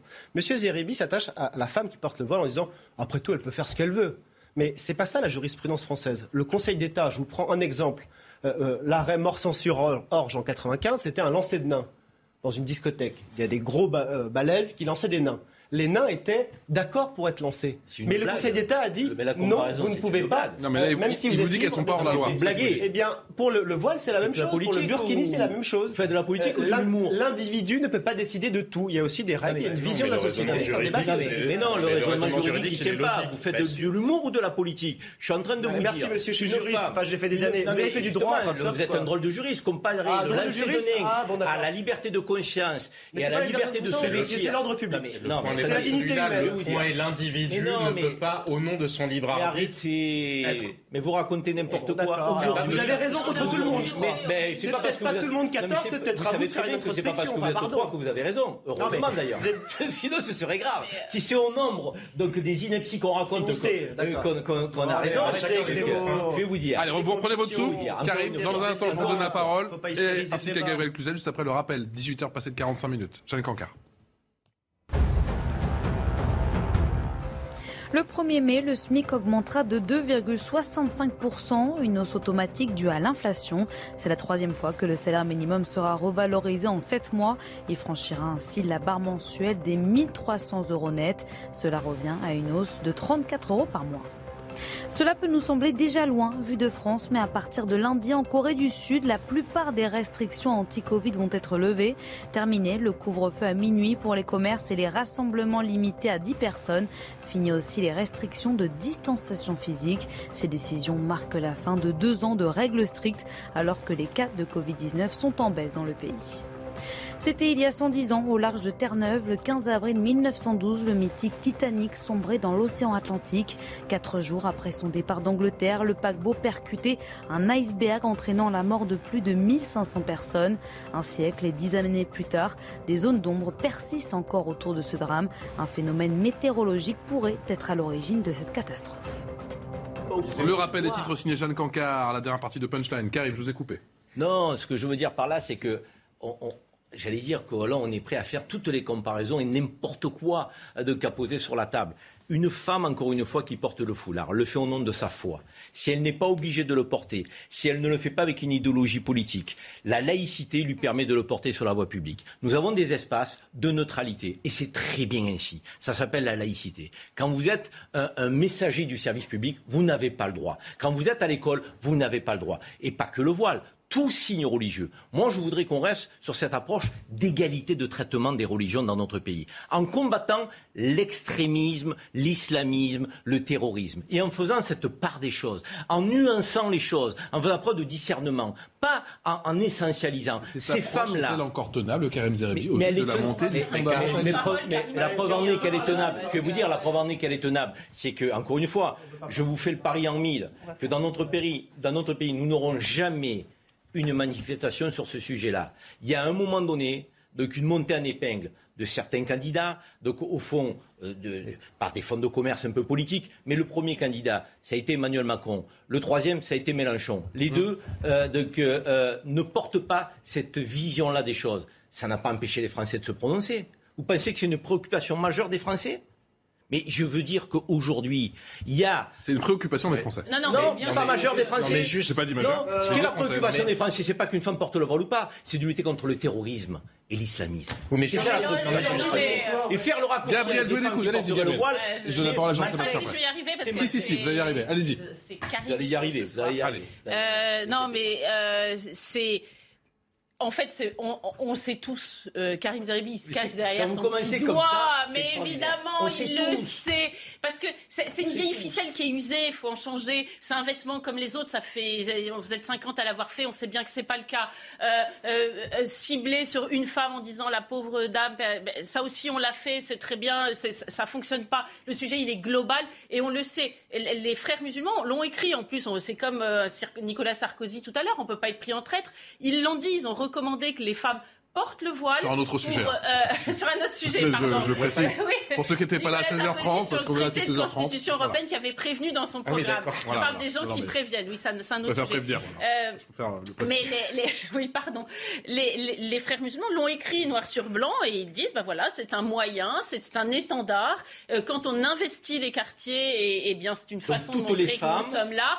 Et, et moi je demande à. Karim Zeribi de me donner un pays. Non mais je peux parler. C'est ça. euh, Mais vous parlez Je- je peux vous interpeller je vais- non, je pose une question à Karim Zeribi. Allez-y. Euh, un pays où euh, le, le- le- le voile euh, islamique est omniprésent, où il n'y a pas d'islamisme. Un pays qui est, où vraiment, euh, qui, est, qui est un pays musulman éclairé avec des droits des femmes respectés. Bah, il n'y en a pas. Il n'y en a pas. Il est proportionnel. C'est le maître étalon, le voile islamique, de la montée de l'islamisme dans un pays. Qui vous dit que Ouais. les islamistes. D'ailleurs, il y a Non, eu des qui vous pays dit que les islamistes, qui vous dit que les hein. islamistes ne font pas du port du voile une obligation forcée pour les femmes Mais personne ne dit le Non, contraire. en revanche, qui vous dit, qui vous dit. Eh, eh, est-ce que je peux aller jusqu'au bout Oui, allez-y, Ah mais mais rapidement. Vous êtes trois. ça veut dire que vos, vos temps de parole, à un moment donné, hein, donc je ne peux pas avoir un temps de parole pour hein. trois. Donc, qui vous dit ça? Personne.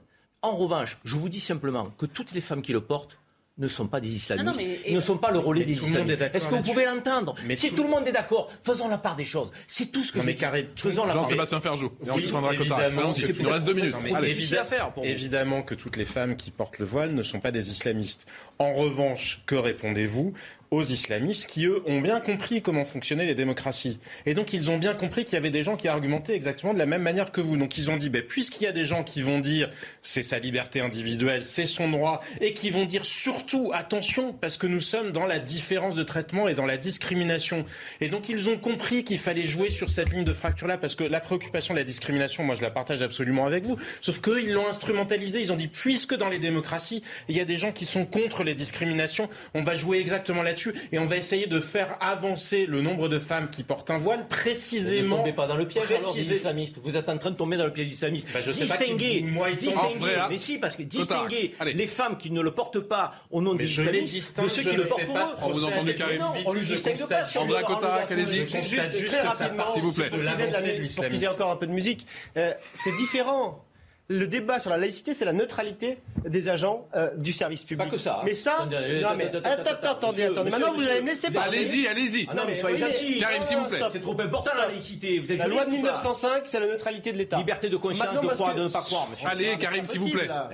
Et là, ce qu'on vous dit, c'est un débat philosophique. Moi, je suis. Le danger, c'est quoi? C'est d'avoir des élus de la République, comme Madame Autain, qui aujourd'hui fait une charge contre le RN, qui manifeste avec le CCIF contre l'islamophobie. Le CCIF, une organisation qui est dissoute par le ministère de l'Intérieur. Ce qui est dangereux, c'est d'avoir des élus de la République, comme à Grenoble, qui financent des associations euh, proches des frères musulmans, comme le CCIF. avec et, et qui- Mais c'est ça le, le vrai danger. Le vrai danger, ces c'est qu'on a des élus de la République qui nous donnent des leçons de morale, alors que l'islamisme politique dans ce pays a fait des centaines de victimes. Nous, on combat l'islamisme, certainement pas les musulmans. Tout le monde aura les mêmes droits avec Marine Le Pen. Elle l'a dit et elle l'a redit encore aujourd'hui. C'est schizophrénique comme position. Nous combattons les terroristes et les islamistes et pas les hein. musulmans. Et là, on est en train de parler d'une femme qui est musulmane, qui n'est pas terroriste, qui, s'adresse à Marine Le Pen et à qui on voudrait imposer, donc, à un moment donné, la manière dont on doit vivre sa religion. On Je suis désolé. Égypte, Moi, je suis un fervent défenseur de la laïcité.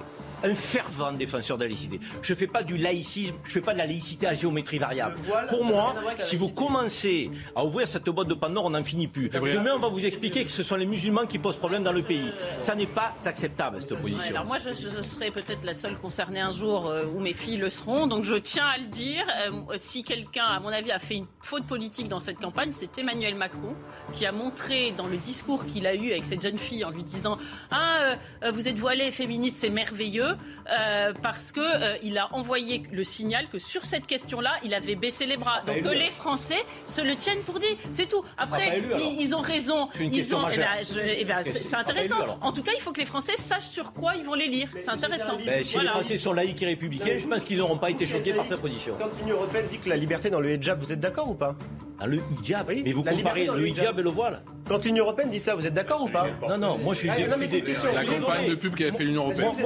Oui ou non, non, non, non, non, moi je suis pas en train de parler du hijab. Moi je suis en train de vous parler du voile que vous voulez interdire sur la voie publique. Mettre une entorse au principe laïque. merci Moi je suis laïque, vous ne l'êtes pas. Merci à tous les quatre. Tout de suite, ça se dispute. Eliane Deval. Planning for your next trip? Elevate your travel style with Quince. Quince has all the jet setting essentials you'll want for your next getaway, like European linen, premium luggage options, buttery soft Italian leather bags, and so much more. And is all priced at 50 to 80% less than similar brands. Plus, Quince only works with factories that use safe and ethical manufacturing practices. Pack your bags with high-quality essentials you'll be wearing for vacations to come with Quince. Go to quince.com slash pack for free shipping and 365-day returns.